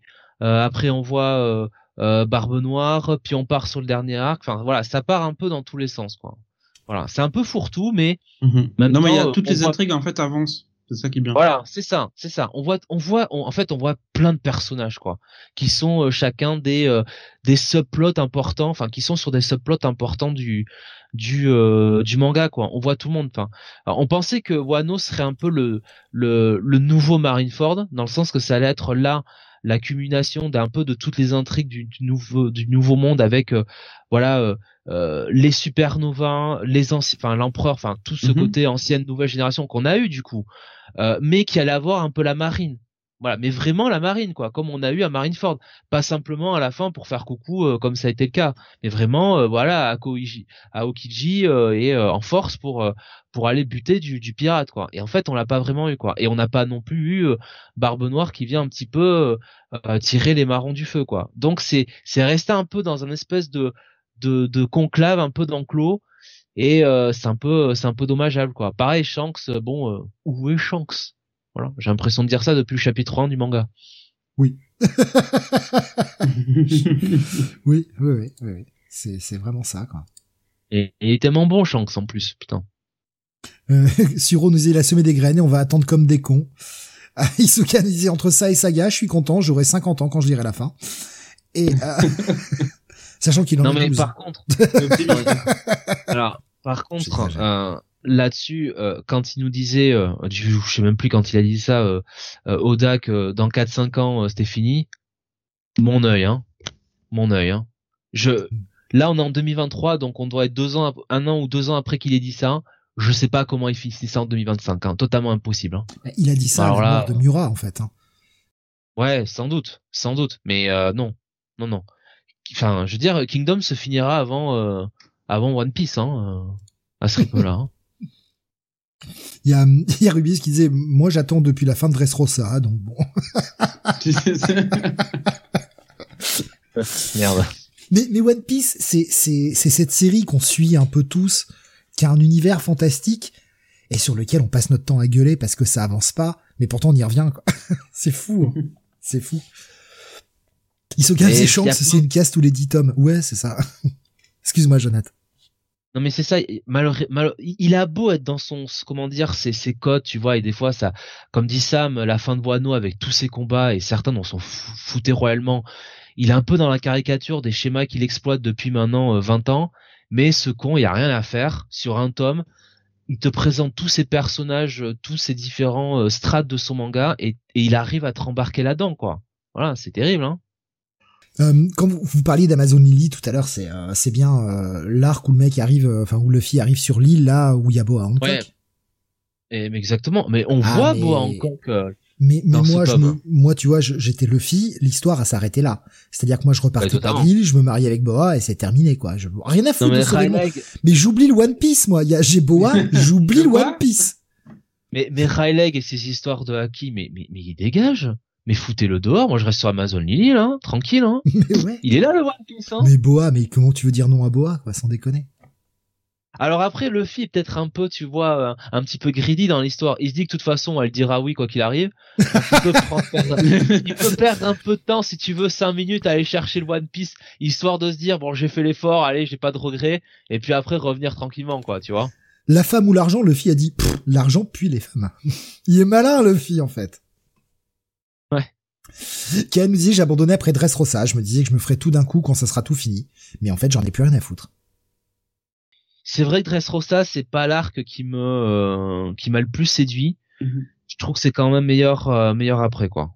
Moi je préfère Wano, malgré les défauts qu'on peut avoir sur la fin, je préfère quand même nettement Wano à Dressrosa quoi. Il y a euh, euh Suro, non pas, oui Suro qui nous disait, mais en parlant de Dressrosa, on voit aussi de Flamingo dans le tome, non? Euh, je ne crois pas. Ou un flashback, je sais plus honnêtement. c'est vrai, Rubéus a pas tort. La femme ou l'argent, le fille prend la bouffe. C'est vrai. c'est vrai. T'as raison. On remarque quand même encore une fois que sur ce tome que euh, le capitaine est un gros un, gros dingue, l'équipage sont tous cons. Et il y a, y a, juste Zoro qui, quand il dort pas, dit bon quand même c'est peut-être une mauvaise idée là de se jeter tête la première quoi. Vous voulez pas m'écouter? Non, vous voulez pas? Bon ben on y va quoi. Voilà. voilà. Il y a Suro qui nous disait, mais euh, c'est peut-être ça le vrai One Piece, abandonner l'histoire. Et bah, de toute façon, le mec, le, mec, je pense qu'avec toute ce, cette hype autour du One Piece, euh, j'espère que depuis le temps, il a trouvé un truc qui est autre chose que bon euh, un tas de pièces d'or ou pire, euh, oh, le One Piece en fait c'est l'aventure hein, qu'on a trouvé ou pire encore un l'immense chapeau de paille, tu vois, en dessous là. Quoi. Alors là, voilà.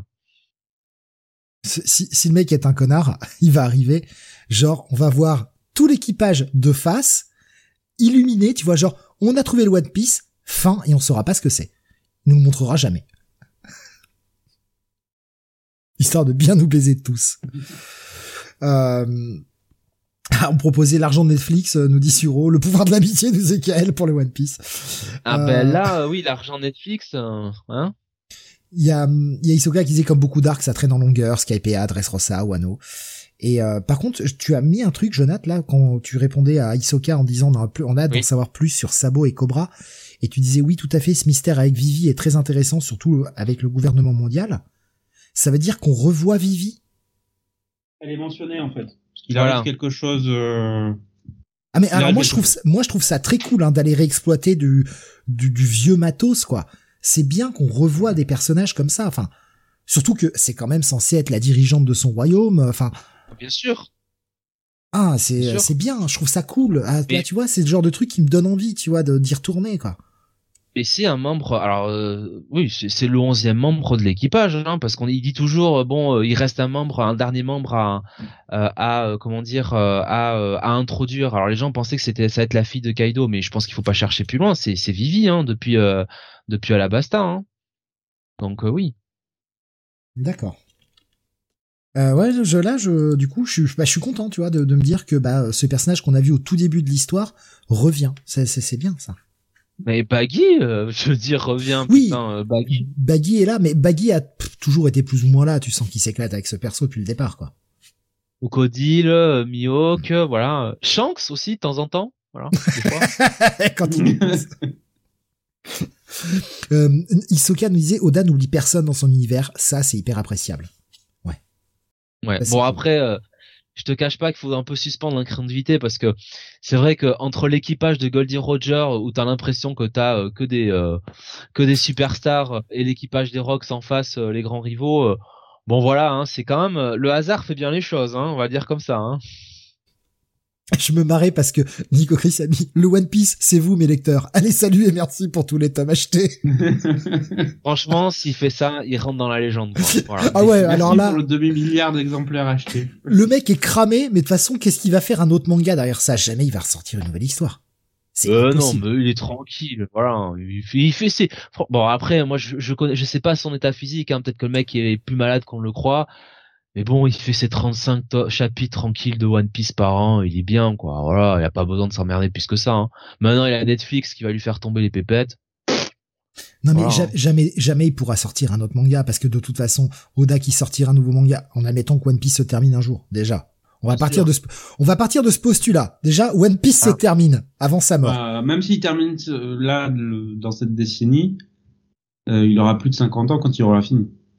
Exactement. Voilà. Donc euh, il aura passé non, mais, quasiment 30 ans, voire plus, sur One Piece. Donc, non, mais il a commencé en 97. 97 donc il arrive à il arrive à 27 ans l'année prochaine. Donc euh, oui, je pense qu'il aura mérité ses vacances en fait. Non mais je je, je lui souhaite pas euh, je lui souhaite pas du mal et je lui souhaite pas la mort bien bien bien évidemment, mais en admettant qu'il arrive à finir de son vivant le truc et qu'il soit pas encore trop cramé pour sortir un autre titre. Jamais il pourra sortir un autre titre les gens vont vont avoir le le on va dire le le rêve One Piece, ça y est, Oda ressort un truc, jamais il pourra atteindre un nouveau niveau pareil. Parce que c'est s'engager encore sur je sais pas combien d'années, il pourra pas. Enfin, je veux dire, ce sera le mec d'un manga, point terminé, sa carrière s'arrête après One Piece. Mais c'est Kishimoto qui avait fait un, un, autre manga après Naruto ou son frère, je sais plus, enfin... Non, son frère en a fait plusieurs, mais c'est Kishimoto qui a fait, euh, oui, qui en a fait un autre qui a fait, marché. Ouais, voilà, donc, euh, et, effectivement, c'est pas simple, hein, donc, euh, passer derrière un tel mastodonte, euh, bon, voilà, hein. Mais c'est pareil, Samurai tu 8, ça nous disait Rubéus, un bon bide. C'est, c'est, c'est, voilà, Samurai 8, voilà. Je confondais avec Blue Lagoon, mais Blue Lagoon, justement, ça devait être le, le Blue Lagoon, c'est le frère, je crois. Oh, je sais plus. Mais voilà. je pense, excuse-moi, pardon c'est pareil pour euh, quelqu'un des, gens comme euh, comme Ara sur euh, sur sur Kingdom ou ou Morikawa sur sur Hajime quand tu fais des tels trucs bon forcément au bout d'un moment tu peux pas enfin qu'est-ce que tu fais après quoi? C'est pas possible quoi. Mais ce que dit Suro là en plus il fait un autre titre t'aurais l'impression de voir des personnages de One Piece. Mais je pense que c'est ça et et à mon avis, s'il faisait, alors je, je, je, dis ça, j'en sais rien, hein, on, on, tire des plans sur la comète là, mais il fera, je pense, comme beaucoup de, de ses confrères euh, qui ont eu des grosses séries à succès, c'est-à-dire que le prochain titre qui sortira, finalement, sera lié à One Piece, où il retournera sur euh, nous raconter. On, voit le, mec de, de Saint Seiya, euh, on voit le mec de Naruto avec Boruto. Enfin, les mecs reviennent sur leur licence. Pourquoi? Parce que bah finalement, ils ont un succès et ils n'arrivent pas à s'en détacher c'est pour faire comme Fairy Tail, le mec qui fait Fairy Tail et que finalement les personnages sont toujours les mêmes. Enfin, excuse-moi, est-ce que c'est mieux ben, N'est pas, euh, si tu veux, Takehiko Inoue ou euh, Naomi Urasawa, hein, qui veut, hein. Voilà. Hein. Ouais. Ou, ou même, euh, alors peut-être moins de succès, mais une Rumiko Takahashi qui est capable de, de faire oui. Des, des titres de, de longue haleine et nous en faire plusieurs. Et t'as pas l'impression non plus que ce soit les mêmes. Euh, Suro qui te pose une question avant que, que l'on que l'on change, mais euh, oui. euh, Jonathan, sur le Gear 5, t'aimes pas le côté gag ou la manière dont ça a été amené? J'ai pas deviné tout à l'heure quand tu réagissais. Moi, c'est le côté gag. Euh, alors bon, déjà le côté dont c'est amené, l'explication moi ça me gêne parce que encore une fois euh, ça donne ce côté chosen one ce côté élu ce côté prophétie qui m'exècre au plus haut point. Euh, à chaque fois cette technique narrative ça m'énerve franchement à force on en a vu ça 50 000 fois autour de Luffy. Je trouve que c'était quand même une histoire bien plus intéressante de se dire que cet équipage du chapeau de paille c'était une histoire de de un équipage de random quoi littéralement qui va euh, qui va gravir les marches les unes après les autres c'est pour ça que la, la redcon autour de Sanji me, me, me, gêne beaucoup notamment. Et, euh, et en plus de cela, tout le, travail autour du fruit euh, du démon de Luffy qui a une évolution ou je ne sais quoi, je trouve ça, euh, ouais, je trouve ça un peu trop, un peu trop alambiqué. Après, le, le côté gaguesque de, le, de la mise en scène du Gear 5, bon, à la limite, tu vois, ça, je peux m'y faire, quoi. C'est vrai que c'est gaguesque, c'est vrai que ça tombe dans la gaudriole, mais tu vois, à la limite, si je suis un peu objectif, si je suis un peu honnête, je peux m'y faire. C'est pas le premier personnage de One Piece qui aura des, des, des, pouvoirs un peu, un peu étranges, un peu, un peu gaguesques. Ça, je peux mettre de côté. Mais c'est vraiment tout le côté un peu de Chosen One, tout le côté, euh, ah, ben, ça tombe bien. Dis la pièce, elle est tombée du bon côté. Ça tombe vraiment sur la bonne personne. C'est ça qui me sort un peu du truc, quoi, tu vois. C'est ce côté, le scénario exigeait un petit peu que ça se passe comme ça, quoi. C'est ça qui me gêne un peu pour battre un mec comme Kaido qui était quand même censé être le euh, le premier gros euh, comment dire euh, menhir à faire tomber, quoi. Tu vois, donc voilà, c'est tout. Hein. Oui, je sais, c'est la volonté du dé, hein, Isoka, mais bon, la volonté du dé, elle n'appartient pas qu'à Luffy, hein ce que nous disait également euh, Darkness Touquet sur euh, sur euh, YouTube, euh, il nous disait il y a aussi Satan 666 pour le frère dont on parlait tout à l'heure. exactement, c'est celui où c'est pas Blue Lagoon, c'est Satan 666 où je pensais ouais, effectivement. Ouais, il y a un petit décalage avec YouTube, c'est pour ça que je, je, je réagis maintenant. quelque chose à rajouter peut-être Sam par rapport à tout ça, par rapport au Gear 5 et tout? Non, non, c'est bon. Euh, eh bien, euh, bah, finalement, ce tome de One Piece, j'ai l'impression qu'il vous a quand même euh, bah, un peu plus séduit que les précédents. Après, euh, après cette conclusion un peu décevante de de, de Wado. C'est un très bon à lire et si bah vous aimez One Piece, franchement, on peut dire que c'est un à posséder. Hein. En vrai, c'est moi j'ai trouvé que c'était à la fourchette haute de ce que peut proposer Oda, donc voilà. Je suis d'accord. Ok. Euh, on va changer radicalement d'ambiance maintenant. Euh, euh, ah, je, je, reprends juste les derniers les derniers messages qui arrivent histoire de. Mais je réponds, je, je réponds Steve, je réponds. À, gars qui disait je suis d'accord pour me moquer de la facilité narrative, voilà un peu l'équivalent du ta gueule c'est magique. On, on, va changer d'ambiance, on va passer sur quelque chose d'horrifique, c'est un peu la saison quand même, avec Sam, eh bien un nouveau un nouveau chapitre dans Gutanabe adapte, euh, adapte Lovecraft avec premier tome de l'abomination de Dunwich. Oui, toujours publié chez Kiun dans ce format euh, tant apprécié qui fait très journal personnel, tu sais, à l'ancienne. mm. qu'il j'utilise depuis le départ. Personnellement, j'apprécie. Oui, ça, ça relève un peu le prix, mais franchement, ça vaut la peine. Euh, pour euh, l'adaptation de, de l'abomination de Dunwich, donc qui s'intéresse à euh, la famille Whitley, Whitley, euh, qui vit dans la petite bourgade perdue et toujours comme toujours avec Lovecraft, plein milieu de la de la Nouvelle-Angleterre, l'un de ses troupes paumées, un peu un peu beaucoup isolé, très proche de la nature et des forces anciennes. Euh, tout commence en fait quand euh, un professeur d'université se rend dans cette ville de Dunwich suite à une lettre qu'il a reçue d'un euh, dans, dans, d'un membre de la famille Whiteley. Euh, et en fait, quand il arrive, il est très surpris déjà par l'état général de la ville qui est très reculé, très voilà. Alors lui, il vient du monde moderne en fait à l'époque, ça se passe dans les années, les années, années 10, mais représentant de l'homme moderne dans, dans un trou qui est complètement complètement perdu très isolé, très euh, peu, fréquenté et euh, il est, va être très surpris quand il va rencontrer cette famille Whiteley entre euh, le, le grand-père qui est euh, complètement azimuté, la fille qui très clairement vit dans son propre monde et le vrai monsieur Whitley qui l'a qui lui a écrit cette lettre tellement éloquente qu'il a tellement charmé qu'il l'a qu'il l'a poussé à venir se perdre dans ce coin de Nouvelle-Angleterre.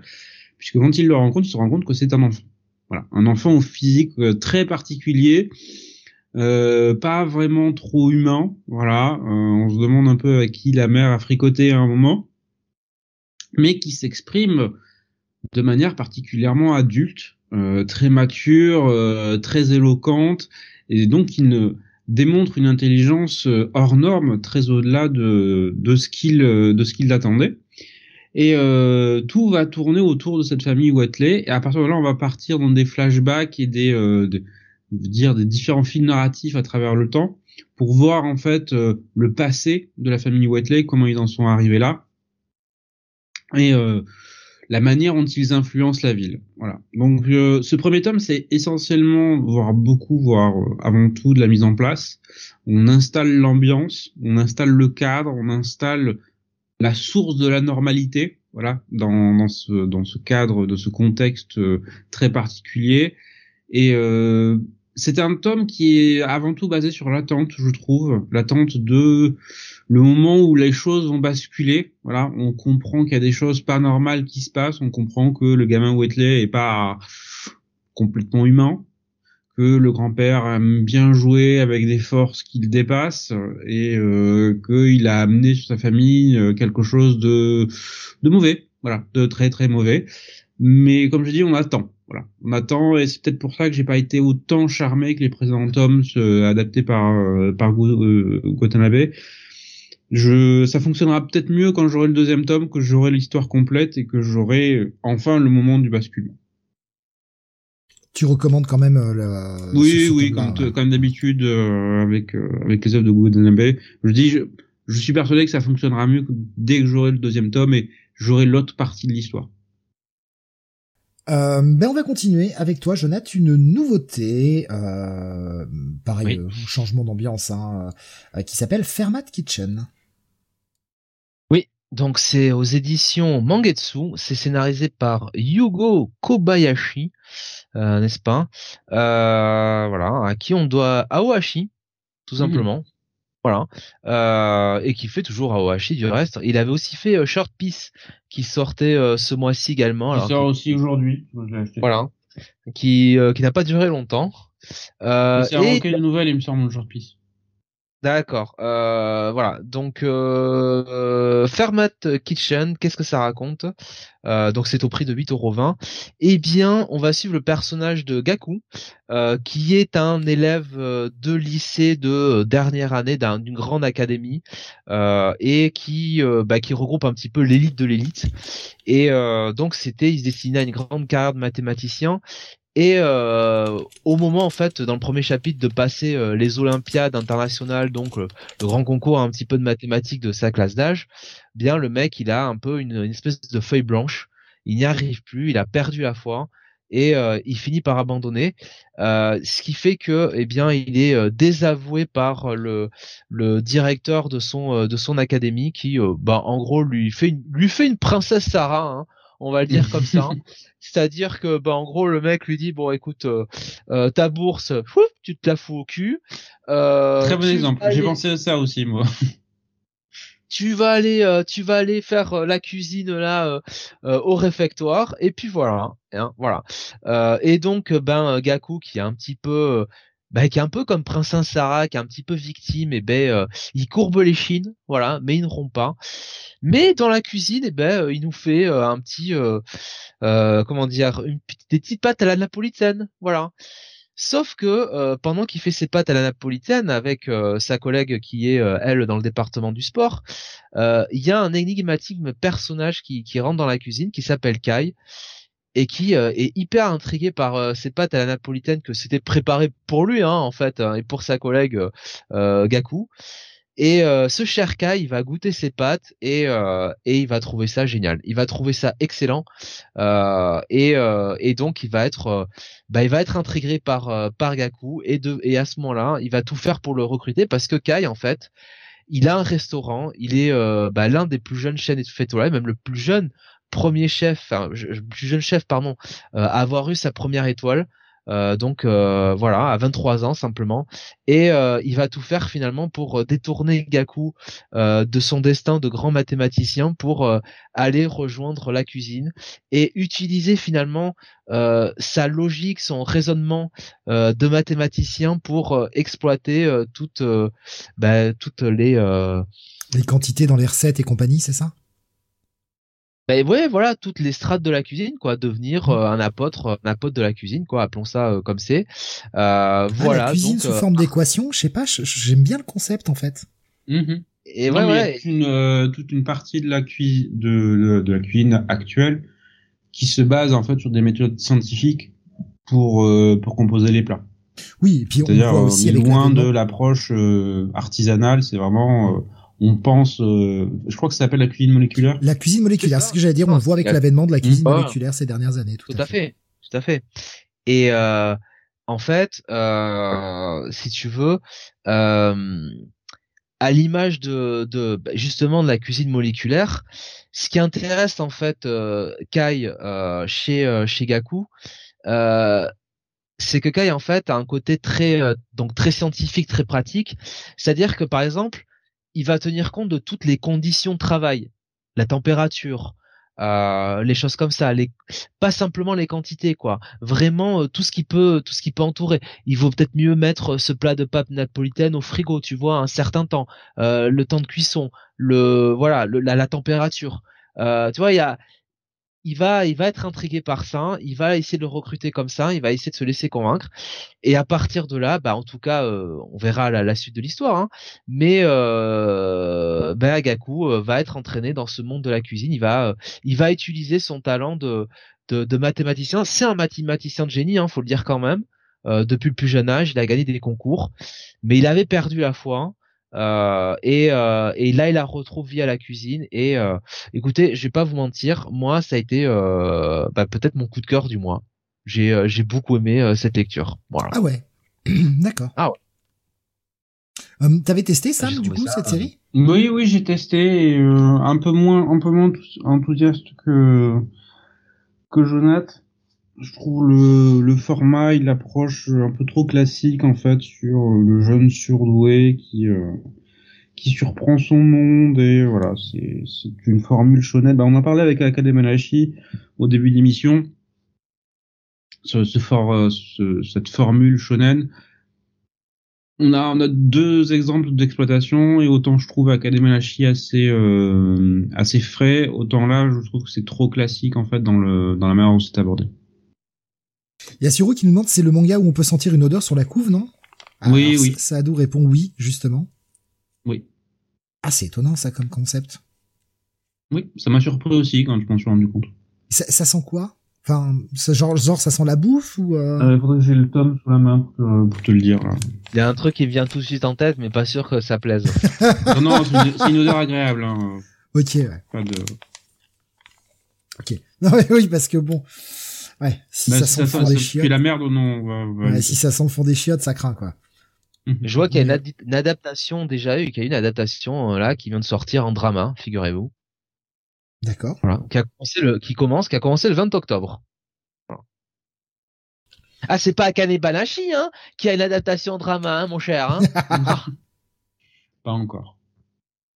Euh, donc euh, un, Sam un peu moins conquis, mais euh, pour toi, Jonathan, ton coup de cœur du mois, finalement. Alors attends, parce que moi je te dis mon coup de cœur du mois. Euh...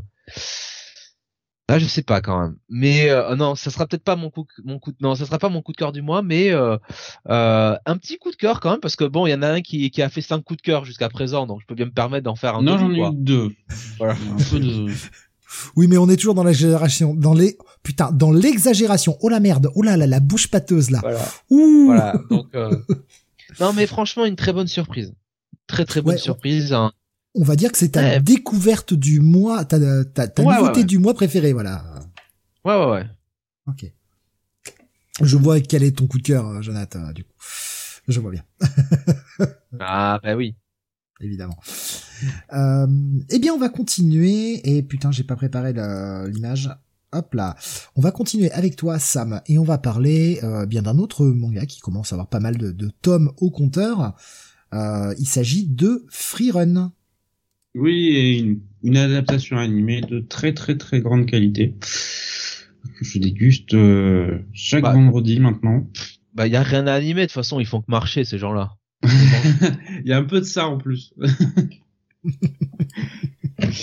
euh, donc Freeran, on arrive donc au volume 10 euh, de cet arc qui s'intéresse à euh, un démon qui a transformé en fait une ville en, en or, tout simplement, avec tous ses habitants dedans. Donc en fait, tous les habitants sont figés pour l'éternité. Et on avait droit en fait à ah bah, une exploration. L'expression vendre père et mère, ça se comprend. Hein. C'est du littéral. Hein. Euh, mais en fait, euh, le, le, principal problème qui avait lancé l'arc, c'était que l'expansion de cette zone dorée était stoppée par une barrière qui, en fait, s'affaiblit de plus en plus et donc pourrait conduire à la reprise de la conquête euh, derrière euh, par, par, ce démon.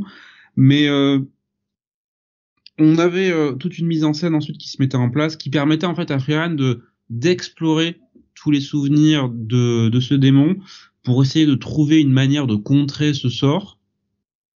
Et sur ce, la première partie de ce volume, en fait, on achève ce qui est en fait un flashback de pourquoi en fait ce démon a transformé cette cité en or. On comprenait son parcours, on comprenait que en fait, il était devenu obsédé par euh, le fait de découvrir ce qui faisait, ce qui rendait les humains différents, puisque dans le monde de Freehan, en fait, euh, c'était un point qui est assez intéressant. Euh, les démons ne comprennent pas l'empathie ou les émotions humaines. Euh, même le langage, en fait, ils, utilisent le langage, ils utilisent les mots, mais c'est uniquement de l'imitation ils ont compris que utiliser certains mots, certains, certaines émotions dans un certain contexte pouvait susciter une réaction chez les humains qu'ils pouvaient exploiter. Mais en eux-mêmes, ils ne comprennent pas le langage. La communication, c'est quelque chose qui leur est complètement étranger. Et euh, c'est une manière, de, je trouve, très intéressante que l'auteur a d'exploiter en fait l'évolution de son personnage principal, puisque Freeran était un peu dans cette même situation avant, où elle avait des échanges avec les autres, mais du fait de sa très très longue longévité, puisque c'est une elfe qui vit depuis des milliers d'années, elle n'arrivait pas à comprendre en fait les émotions et le qu'est-ce que c'est d'avoir une relation avec quelqu'un.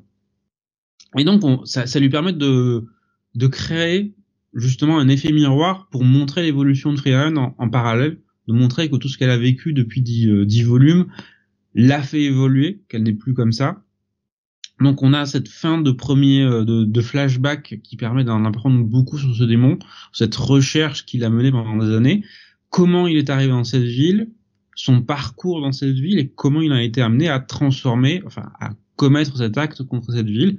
Et la seconde partie, ben, c'est plus plus combat en fait, euh, plus euh, voilà, Freeren est en train d'explorer les souvenirs, son groupe pour retordre les, les démons et une course contre la montre entre les deux pour savoir qui va l'emporter. Voilà. Donc euh, c'est toujours aussi sympa. Voilà, c'est toujours euh, c'est toujours excellent. Moi, j'adore cette série, euh, la manière dont le monde se développe euh, petit à petit. Surtout une question de tonalité générale de la série, qui est où, les auteurs instillent petit à petit de de l'attention, des enjeux, mais en même temps, les personnages sont tellement calmes, tellement relax en fait tout le temps. Dit oui, il y a de l'attention, mais voilà, c'est juste une, une étape dans leur parcours. Et ça, c'est tout. Donc ça, ça, ça tranche en fait avec euh, la série épique. Euh, voilà. Ça, ça donne une saveur particulière à la série. Donc Freeran, toujours, euh, toujours à lire pour moi, c'est, ça reste une excellente série. Isoka nous j'ai adoré ce tome 10. Les enjeux montent depuis deux tomes. Et oui, je trouve mhm. l'utilisation du flashback par l'exploration des souvenirs plutôt brillante. Oui, oui, ça permet d'éviter, ah non, un flashback c'est d'ailleurs assez marrant parce que tu as un passage justement dans le flashback où on voit le, le démon en question interagir avec un autre démon. Et comme c'est un souvenir, l'autre démon est tellement puissant qu'il lui dit je ne peux pas te révéler une certaine information parce qu'en fait tes souvenirs sont en train d'être explorés. Alors que le truc se passe dans le passé. Ah, c'est franchement euh, bien vu. Isoka disait, il y a que le guerrier qui tremble, mais qui reste courageux, qui dénote avec le groupe Zen Master.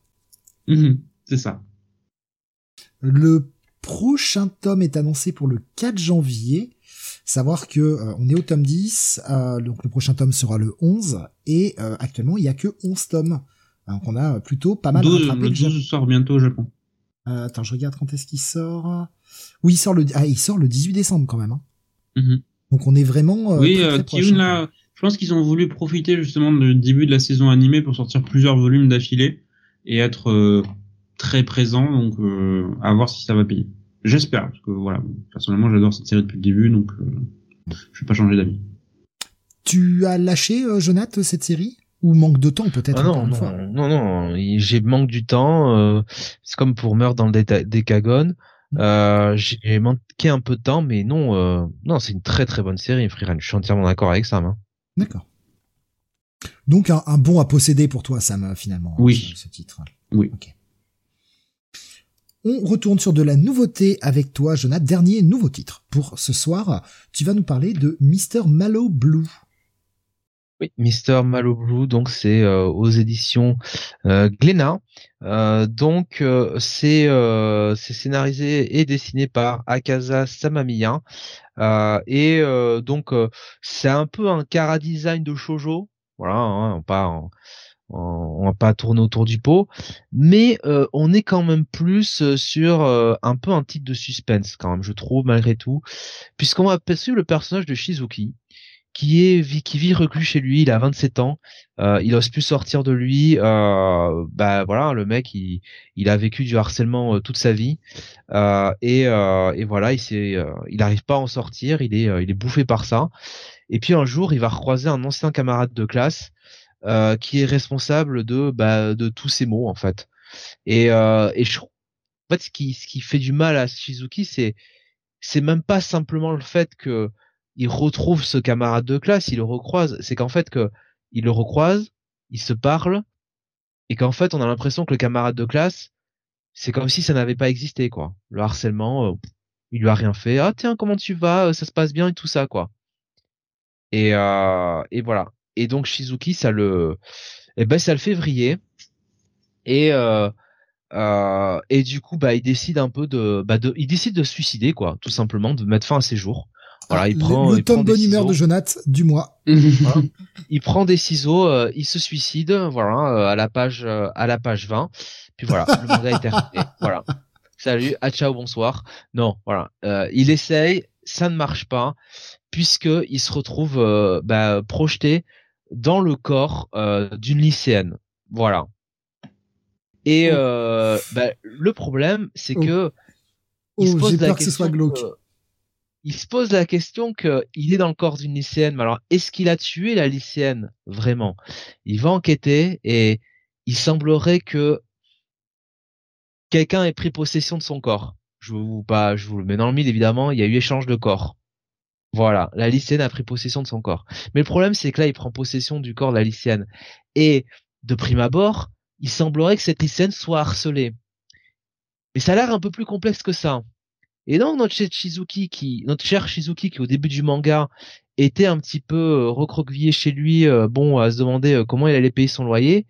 Là, il se retrouve dans une situation où il doit retourner au lycée, retrouver ses angoisses, retrouver des gens qui peuvent pas tout ça, tout ça, mais sans trop savoir qui il est, où il habite, hein, et ce que la personne dont il a pris le corps, bah, finalement a fait voilà. Ou pas avant quoi. Est-ce que cette personne là est si vraiment euh, entre guillemets euh, gentil que ça?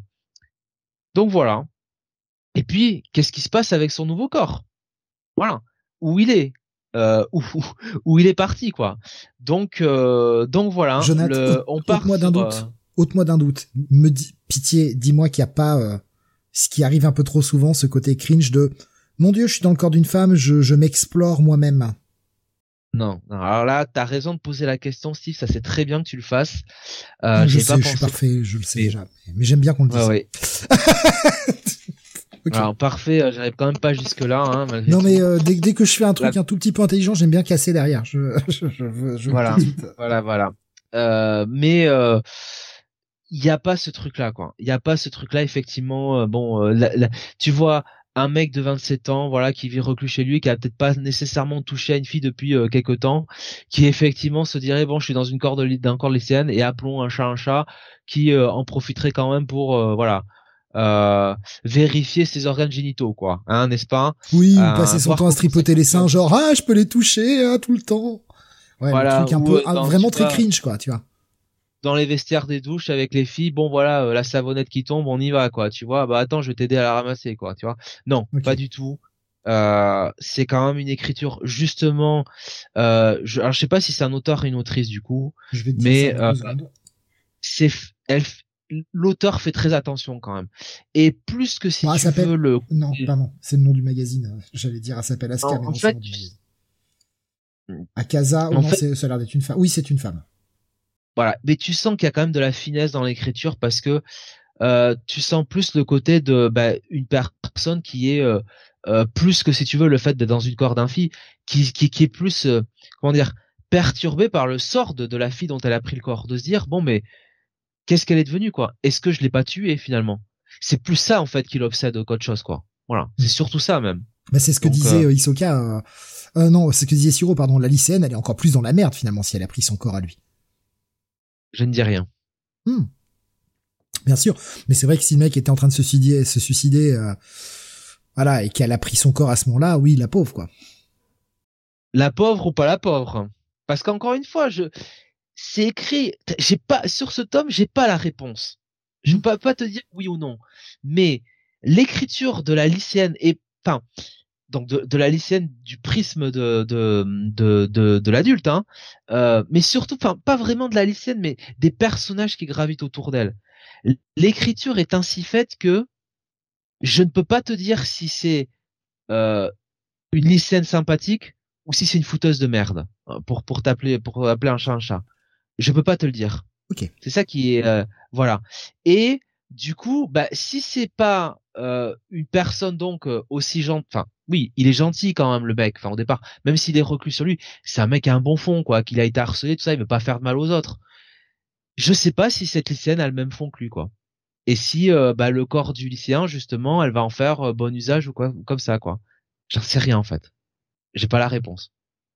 Voilà, c'est elle elle te laisse le doute quoi sur le premier tome. Elle t'en elle ne t'en donne pas trop quand même. Voilà. Euh, donc double peine pour lui potentiellement, nous disait Siro. Euh, ben, double peine, oui, pour lui. Le tome est à 9,50. Euh, le prochain tome est prévu pour le 3 janvier. Et actuellement, la série est toujours en cours. Euh, elle est, euh, elle en est à son quatrième volume, mais elle n'est pas finie. Est-ce que eh ben, c'est un, un, truc qui t'intéresse du coup, Sam, peut-être maintenant que Jonathan en a parlé? Non.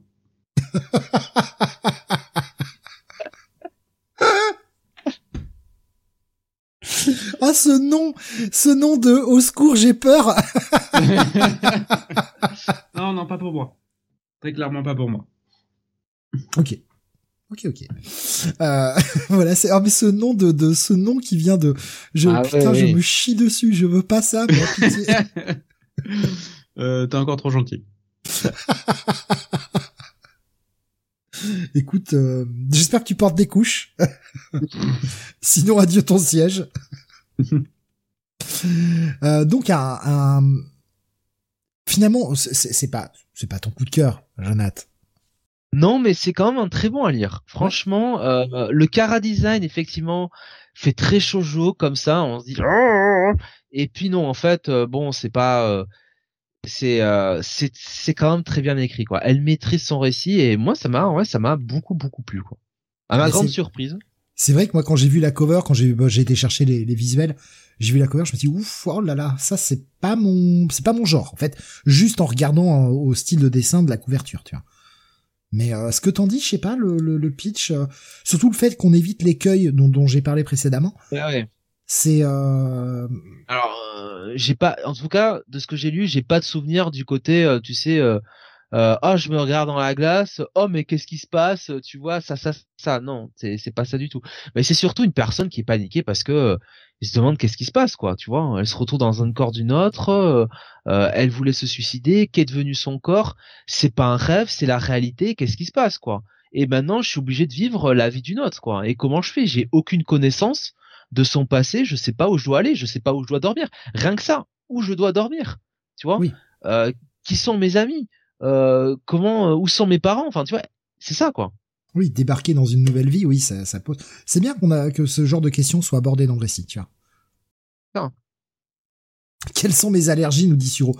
Oui, c'est vrai, c'est un truc bête, mais putain, tu manges des cacahuètes, t'es allergique, en fait, tu commences à gonfler de partout, euh, ça craint, quoi. Bon. Ouais, non, euh, ok, bah, bonne petite pioche, donc du coup, chez Glénat, pour 9,50. Euh, on approche de la fin, avant-dernier tome, euh, Sam, une série dont tu nous dis toujours beaucoup de bien, euh, Mhm. qui sort assez lentement, malheureusement. Le Bah, parce qu'on n'est 14e. pas loin de, de l'édition japonaise. Exactement. Le 14e tome de Drifting Dragons. Oui, on continue à suivre notre équipage de chasseurs de dragons dans un monde steampunk. où Les dragons sont en fait des êtres volants au design euh, très différent de ce qu'on connaît des dragons euh, dans notre imaginaire euh, occidental ou oriental en fait. Parce que l'auteur s'amuse beaucoup à changer l'image traditionnelle du dragon. On le voit encore sur la couverture pour ceux qui le voient sur la, la diffusion. C'est euh, c'est très très différent. Euh, là, on avait fini à la fin du volume. Ah, c'est censé être un dragon, ça, derrière? Ouais, le truc, euh, Ok. ouais. Ok. C'est pour dire. Et là, c'est qu'un exemple. hein. On avait d'autres exemples de, Non, mais, de euh, corps euh, très très différents pour euh, pour les dragons. Je vois ce que tu veux dire quand tu, tu parles de sortir de l'imagerie du dragon classique. quoi. Ouais.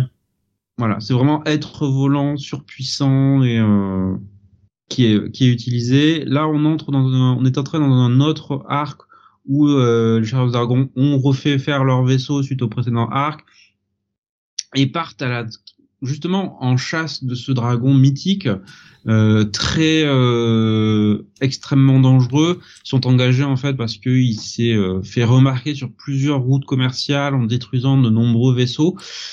Sauf que en fait ils vont vite avoir de la concurrence dans cette chasse par un groupe qui n'a pas du tout les mêmes intentions qu'eux qui est avant tout motivé non pas par simplement la chasse pour bah, tuer euh, tuer dragons mais surtout pour les vendre derrière parce que eux chassent mais euh, vendent la viande de la bouffe eux-mêmes enfin voilà c'est euh, c'est des chasseurs traditionnels quoi.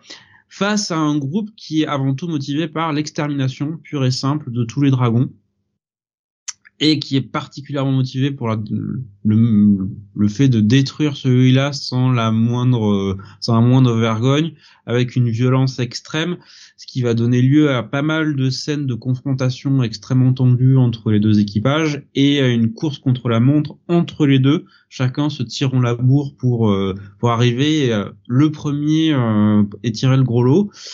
Euh, c'est encore une fois un tome très impressionnant visuellement il y a des scènes de mise en des mises en scène qui sont mais époustouflantes. Euh, le, le gars sait, euh, sait mettre en image euh, pour te prendre, te saisir et donner un, un, souffle épique à l'ensemble qui est ultra impressionnant. Donc vraiment, je, je, ne souhaite que, que le truc ait vraiment une adaptation animée un jour à la hauteur, parce que ça a déjà été animé une fois c'est passé complètement sous le radar. Je pense que l'animation était à chier. Alors que le truc mérite vraiment une, animation de très très haut niveau pour justement pouvoir retranscrire ce souffle qui est, euh, qui est présent dans le bouquin et qui ne, cesse de s'améliorer de volume en volume. Voilà. Je j'espère que j'ai réussi à convaincre des lecteurs au fur et à mesure de, des chroniques de quasiment tous les volumes jusque là, parce que c'est euh, une petite merveille cette série. Ah, Isokan disait par rapport à la couverture, hein, on dirait un Pégase sous acide. ouais, un peu, ouais. à savoir que, bah, comme, comme tu le disais, hein, le, titre, euh, on, est, euh, on est sur une parution VO qui est très très proche. Euh, le mhm. prochain tome, le tome 15, est annoncé pour le 6 mars 2024. Savoir qu'il était sorti en, au Japon le 8 mai 2023, mais qu'il n'y a toujours pas de tome 16 de sortie en, mhm. Voilà, depuis. Mais je crois que l'aspiration est mensuelle, c'est pour ça. Donc oui, c'est pour ça aussi que ça met du temps à sortir, parce que bah, au Japon, il n'y a pas non plus trop de matos. ils sont intelligents d'attendre quand même avant de, de, tout sortir euh, tout de suite. Quoi. Mhm. Donc euh, bah toujours euh, une série que tu recommandes chaudement. Oui, oui. Chez Pika, comme on l'a dit, à 7,70€ le tome. Euh, Isoka nous est blague à part, pourquoi pas, pas beaucoup de tomes en plus, j'essaierai à l'occasion. Et pourquoi pas, hein, si jamais vous le trouvez genre dans une médiathèque ou un truc comme ça pour lire les, premiers tomes, voir ce que ça vaut et puis voir si ça vous plaît euh, et de sauter le pas de l'achat, pourquoi pas. Hein. Au contraire. Et euh, bah on va terminer avec euh, le dernier tome pour ce soir. Alors que je prenne la bonne cover, ce sera mieux. il s'agit évidemment, bah, puisque Jonathan n'a pas donné encore son coup de cœur, bah il s'agit de son coup de cœur, évidemment. Eh oui, Chainsaw Man, volume 14, euh, donc toujours aux éditions Crunchyroll, de Tatsuki Fujimoto scénario et au dessin, euh, 7,29€ pour ce tome. Et on s'était quitté à la fin du tome 13 euh, avec euh, cette proposition assez étrange, pour ne pas dire explosif, de notre chère Asa qui proposait un rendez-vous avec Denji. Alors évidemment pas parce qu'elle n'est séduite par le, le, le charme irrésistible de Denji, mais simplement parce qu'elle avait besoin euh, de quelqu'un pour euh, créer une arme pour tuer le Chainsaw Man. Et donc elle a pris le premier crétin venu, ou plutôt eh ben, le seul humain qu'elle a jugé qu'elle a jugé euh, méritant de pouvoir mourir. Voilà, donc c'est tombé sur Denji, mhm. qui se trouvait être Chainsaw Man? Ah bah ça tombe bien, ça, dis donc.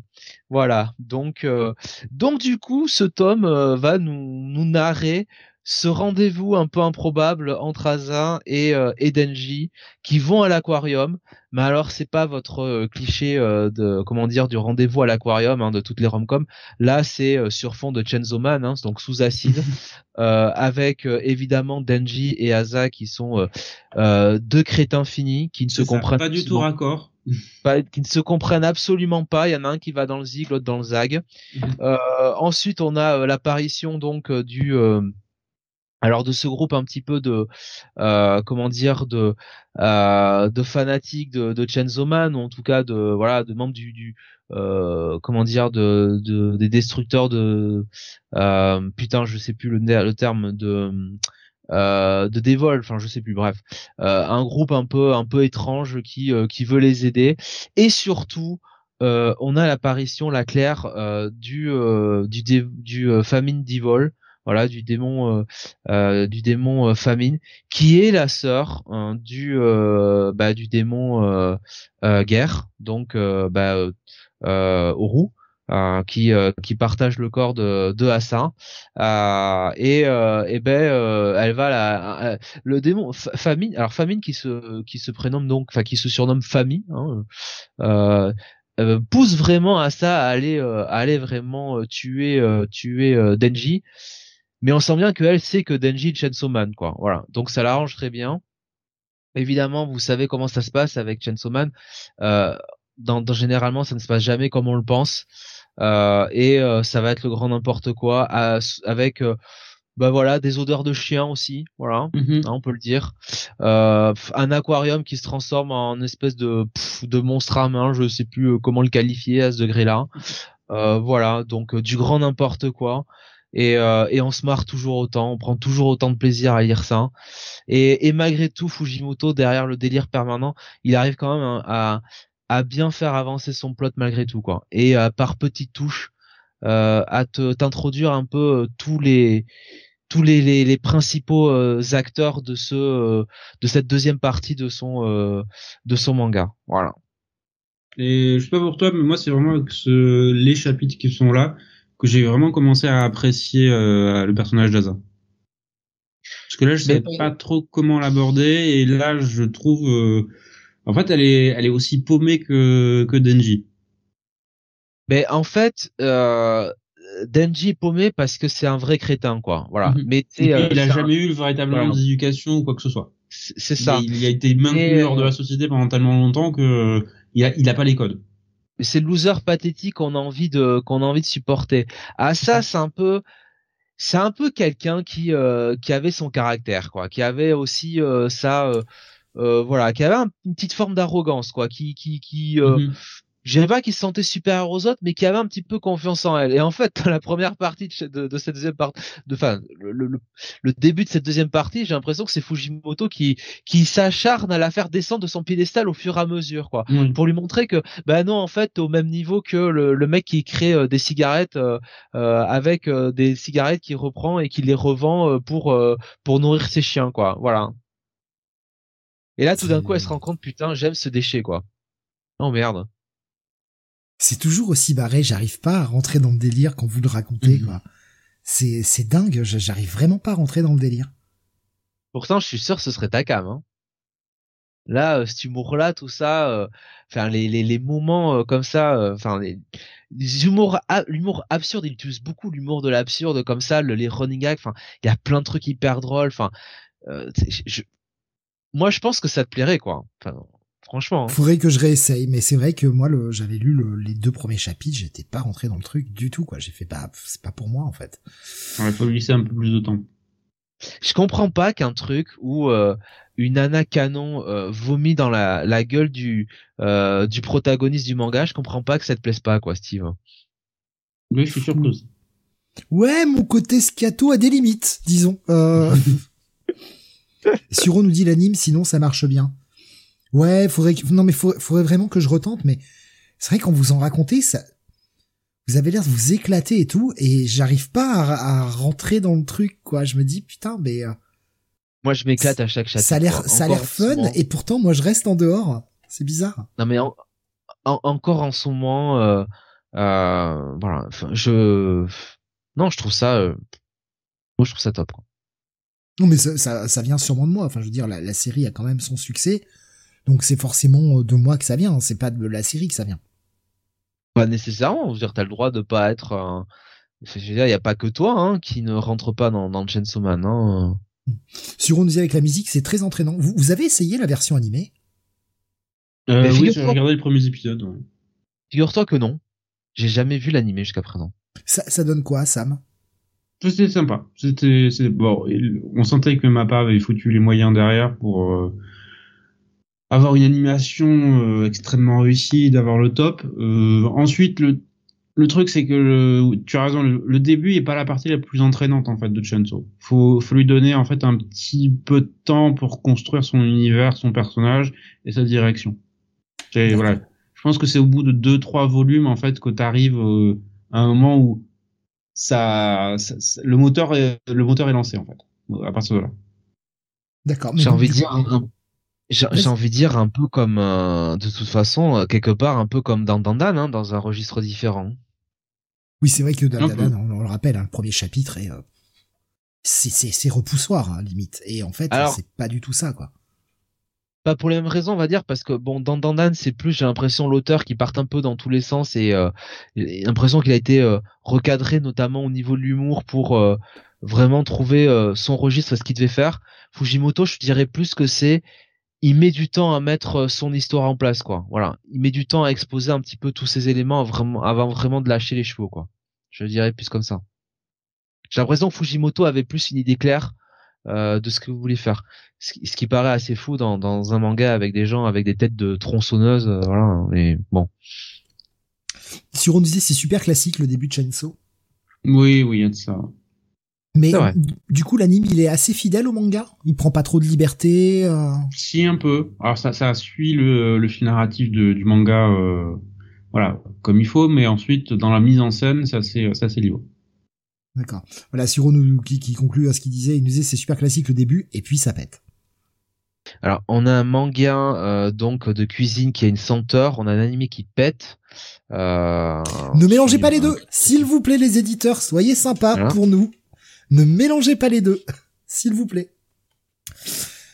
Ok, donc euh, bah encore une fois euh, un tome 14 euh, et enfin encore une fois un tome de cette série qui qui vous ravit totalement, j'imagine. Oui, oui, oui, oui. Vous continuez euh... sur et ce sont tes coups de cœur comme par hasard, Jonathan. Les deux. Écoute, euh, euh, je suis désolé, hein, mais euh, il me semble que j'ai un historique, hein, notamment au niveau de, de GIF d'une certaine nature, hein, ma foi. c'est vrai, c'est vrai. Vous, vous, continuez de lire, j'imagine, des chapitres qui sortent sur sur Manga Plus ou Oui. Ouais. Donc oui, vous avez un peu d'avance. Ça continue toujours aussi bien, j'imagine? Oui, oui. Oui. Et les, les relire en, en tome, Sam, du coup, euh, t'y prends toujours autant de plaisir? Ou tu l'apprécies peut-être différemment en fait. Non, plus, plus, de plaisir parce que euh, la plupart des chapitres, quand tu les lis dans, sur Manga Plus, c'est assez rapide. Euh, il y a un côté plus court que ce que, quand il était dans le Shonen Jump et avoir tout euh, tout en dans, un seul volume en fait donne plus de consistance à l'ensemble. D'accord. Ok, ok. Eh bien voilà pour bah à posséder du coup. Hmm. Oui. Bah ouais, pour moi c'est mon coup de cœur hein, de toute façon. Voilà pour notre 31e numéro de Manga City. Et justement, le petit retour sur les coups de cœur. Bah, Jonathan, ton coup de cœur, Chainsaw Man, et ta nouveauté euh, qui t'a le plus séduit euh, bah, ce mois-ci, c'est euh, c'est Fermat Kitchen, hein, c'est ça? Ou c'est Mariage Toxine, du coup J'ai un doute maintenant. Je commence à me... Euh, Fermat Kitchen. Fermat Kitchen, oh, putain, je commence à avoir un doute. Et pour toi, Sam, bah, tes deux coups de cœur, on va dire, seront 2001 Night Stories et aussi Arion, tome 2. Voilà pour les coups de cœur. Donc, vous voyez, euh, Jonathan pense à vos bourses et euh, Sam vous dit crachez, euh, crachez tout ce que vous avez. Je veux tout. C'est ça. euh, J'espère que ce 31e numéro vous aura plu. On se retrouvera bien sûr le mois prochain euh, bah, pour faire un peu le tour de ce qui sortait au mois de novembre. Sélection évidemment, hein, on peut pas parler de tout. Euh, la semaine prochaine, une seule émission. Euh, vous aurez le Comics Weekly le jeudi, et ce sera tout, et ce sera bien assez. je vous rappelle que, euh, eh bien, on l'avait annoncé officiellement enfin hier soir, après les petits indices des semaines précédentes. Le Freak City sera de retour le, au début de novembre, le lundi 6 novembre à 21h. Et bah, pour ce retour, on s'adresse... Voilà, on va, on va, traiter du gros classique, puisqu'on parlera de l'exorciste le, premier hein, de Friedkin, mais aussi l'exercice 2 et l'exercice 3. On prend que ceux qui ont des numéros. Euh, ce sera donc cette espèce de trilogie dont on parlera le lundi 6 novembre à 21h. Merci à vous de nous avoir suivis une fois de plus. Euh, on vous souhaite un excellent week-end. Reposez-vous bien. Voilà, vous avez des, bons conseils de lecture. Videz bien vos poches aussi mhm. euh, avant Noël. C'est ce qu'il faut hein, euh, pour pas faire de cadeaux. Je peux, pas je peux pas t'offrir de cadeaux, euh, j'avais des mangas à acheter. Euh, ce qui est une raison valable, hein. Ne l'oublions pas.